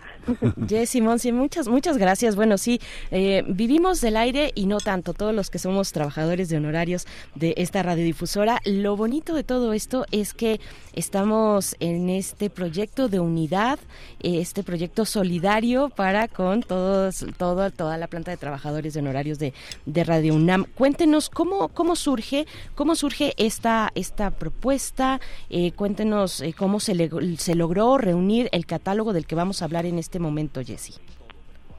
Pues mira, eh, fue en realidad un poco a bote pronto porque en la subdirección de culturales, donde yo laboro particularmente eh, con Monse, estábamos hablando de cosas que se habían hecho a lo largo de, del tiempo en la estación y que siempre se había apoyado distintas expresiones artísticas, ¿no? Lo que se escucha es lo del aire, lo que también hacemos, pero también hay otras actividades culturales que se dan justo eh, impulsadas por este departamento, que es cine, exposiciones, publicaciones, presentaciones de libros, de discos, entonces veíamos que había un catálogo extenso de artistas que habían colaborado y también para la revista Rúbrica, donde también ya es un un largos años que han estado ahí colaboradores, mm, dibujantes. Entonces, dijimos, bueno, ¿y si los convocamos ante otra forma de organización que no sea solo para hacer producciones radiofónicas, sino algo que pueda hacer en beneficio de algunos trabajadores de honorarios, pues a ver a ver qué pasa, ¿no? Y fue eso, fue eso, gente que ya son de casa, yo creo que es muy bonito, a mí me da gusto poder ver a gente de la talla de Juan Manuel Salazar, que tiene 45 años ya como paisajista, entre otras cosas maestro de la FAT, o al mismo Orlando de la Rosa con su polémica obra siempre, eh, al lado de alguien muy muy jovencito como Ani Flores o como Darín Calamas, ¿no? Ayer veía a Ani y realmente pues, para darme su obra y realmente pues es, es siento que es bonito que pueda haber ese cruce de, de generaciones con gente pues realmente muy talentosa y que muy generosamente nos está donando su obra para esta causa, ¿no? Y además es, es no nada más el... Nos estamos estrenando, como en, en nueva actividad. Monse va a ser nuestra martilladora, la subastadora, va a ser una experiencia para ella y para nosotros. Proof está sacando un nuevo libro de poemas, él pues es más un, un pero un, un creador de letras cantadas. Sí, es lo que estamos Pero, escuchando al fondo, Jesse. Lo que estamos escuchando al fondo es precisamente Proof, que va a estar en el showcase, que va a estar amenizando esta subasta. Sí, cuéntanos, cuéntanos. Sí, bueno, pues él también se, es, es de casa. Hay mucha gente que es de casa. Otto Cázares también. un- Mm, ya que yo que les puedo decir de otro, ¿no? Que lo han escuchado en diferentes espacios, con esa sabiduría que no solo le ilumina su diálogo, sino también su pluma. Y ya podrán ver después el, el catálogo que, pues sabemos que aunque no se venda todo, se va a quedar ese catálogo permanente claro. para las personas que después quieran interesarse en él y que nos muestra a dos autores también de la palabra que era al valedor y a Ernesto de la Peña en dibujo. Son cosas muy significativas porque además es, es gente de radio la que él eligió para hacer sus dibujos y donarlo, ¿no? Entonces, bueno, sí, y Proof que también estuvo colaborando en Radio UNAM en sus, en sus años mozos cuando estaba en cuestiones de guion y de escritura, pero bueno, pues luego saltó saltó hacia otros rumbos más musicales y agradece siempre ¿no? que su cuna haya sido Radio UNAM y por eso también está eh, preparando para para ese evento el miércoles 13. Miércoles 13, 20 horas. Eh, cuéntanos, Monse, eh, ¿qué, qué técnicas vamos a encontrar y cómo será la dinámica? A ti te toca ser la subastadora, te vamos a ver en ese papel, ya te hemos visto en otros, siempre muy exitosa, siempre eh, logrando hacer, hacer una comunidad en torno, en torno al arte, a la música. Cuéntanos, ¿qué vamos a encontrar? ¿Qué técnicas vamos a encontrar en esta subasta? Uy, Bere, Miguel Ángel y audiencia, compañeras y compañeros, imaginen que tengo el puño en alto y redondeando también un poco el por qué estamos aquí, quiero agradecer que Radio UNAM tenga una iniciativa de los propios trabajadores de honorarios quienes somos, quienes no recibimos un aguinaldo, quienes no tenemos unas prestaciones propias como digamos un seguro social. Entonces, en Junta justo de Extensión Cultural nació esta iniciativa de Jessica de decir, bueno, si conocemos a tantos artistas que se han dedicado a la acuarela, al acrílico, a los temas tanto políticos como del arte moderno, a la música y a las letras, ¿por qué no les pedimos obra, la reunimos, hacemos una subasta y pues eso es lo que estamos también aquí compartiendo con ustedes, querida audiencia. Si ustedes conocen a público potencial, si ustedes son coleccionistas de arte, si son allegados a la estación y quisieran también compartir en modo de dinámica, la subasta va a ser este miércoles 13, miércoles 13 a las 8 de la noche. Efectivamente, como lo mencionó Jessica, va a haber un showcase musical y también eh, poético y literario a cargo de un rapero increíble y maestro de muchos, como es Proof. Yo eh, pues estoy entrenándome en esto de ser la subastadora. Eh, hablar es uno de mis grandes talentos, afortunadamente me pagan por ello, pero comunicar también. Entonces estoy aquí para comunicarles que pues esto de las técnicas son también eh, derivados de pues biografía de los propios artistas.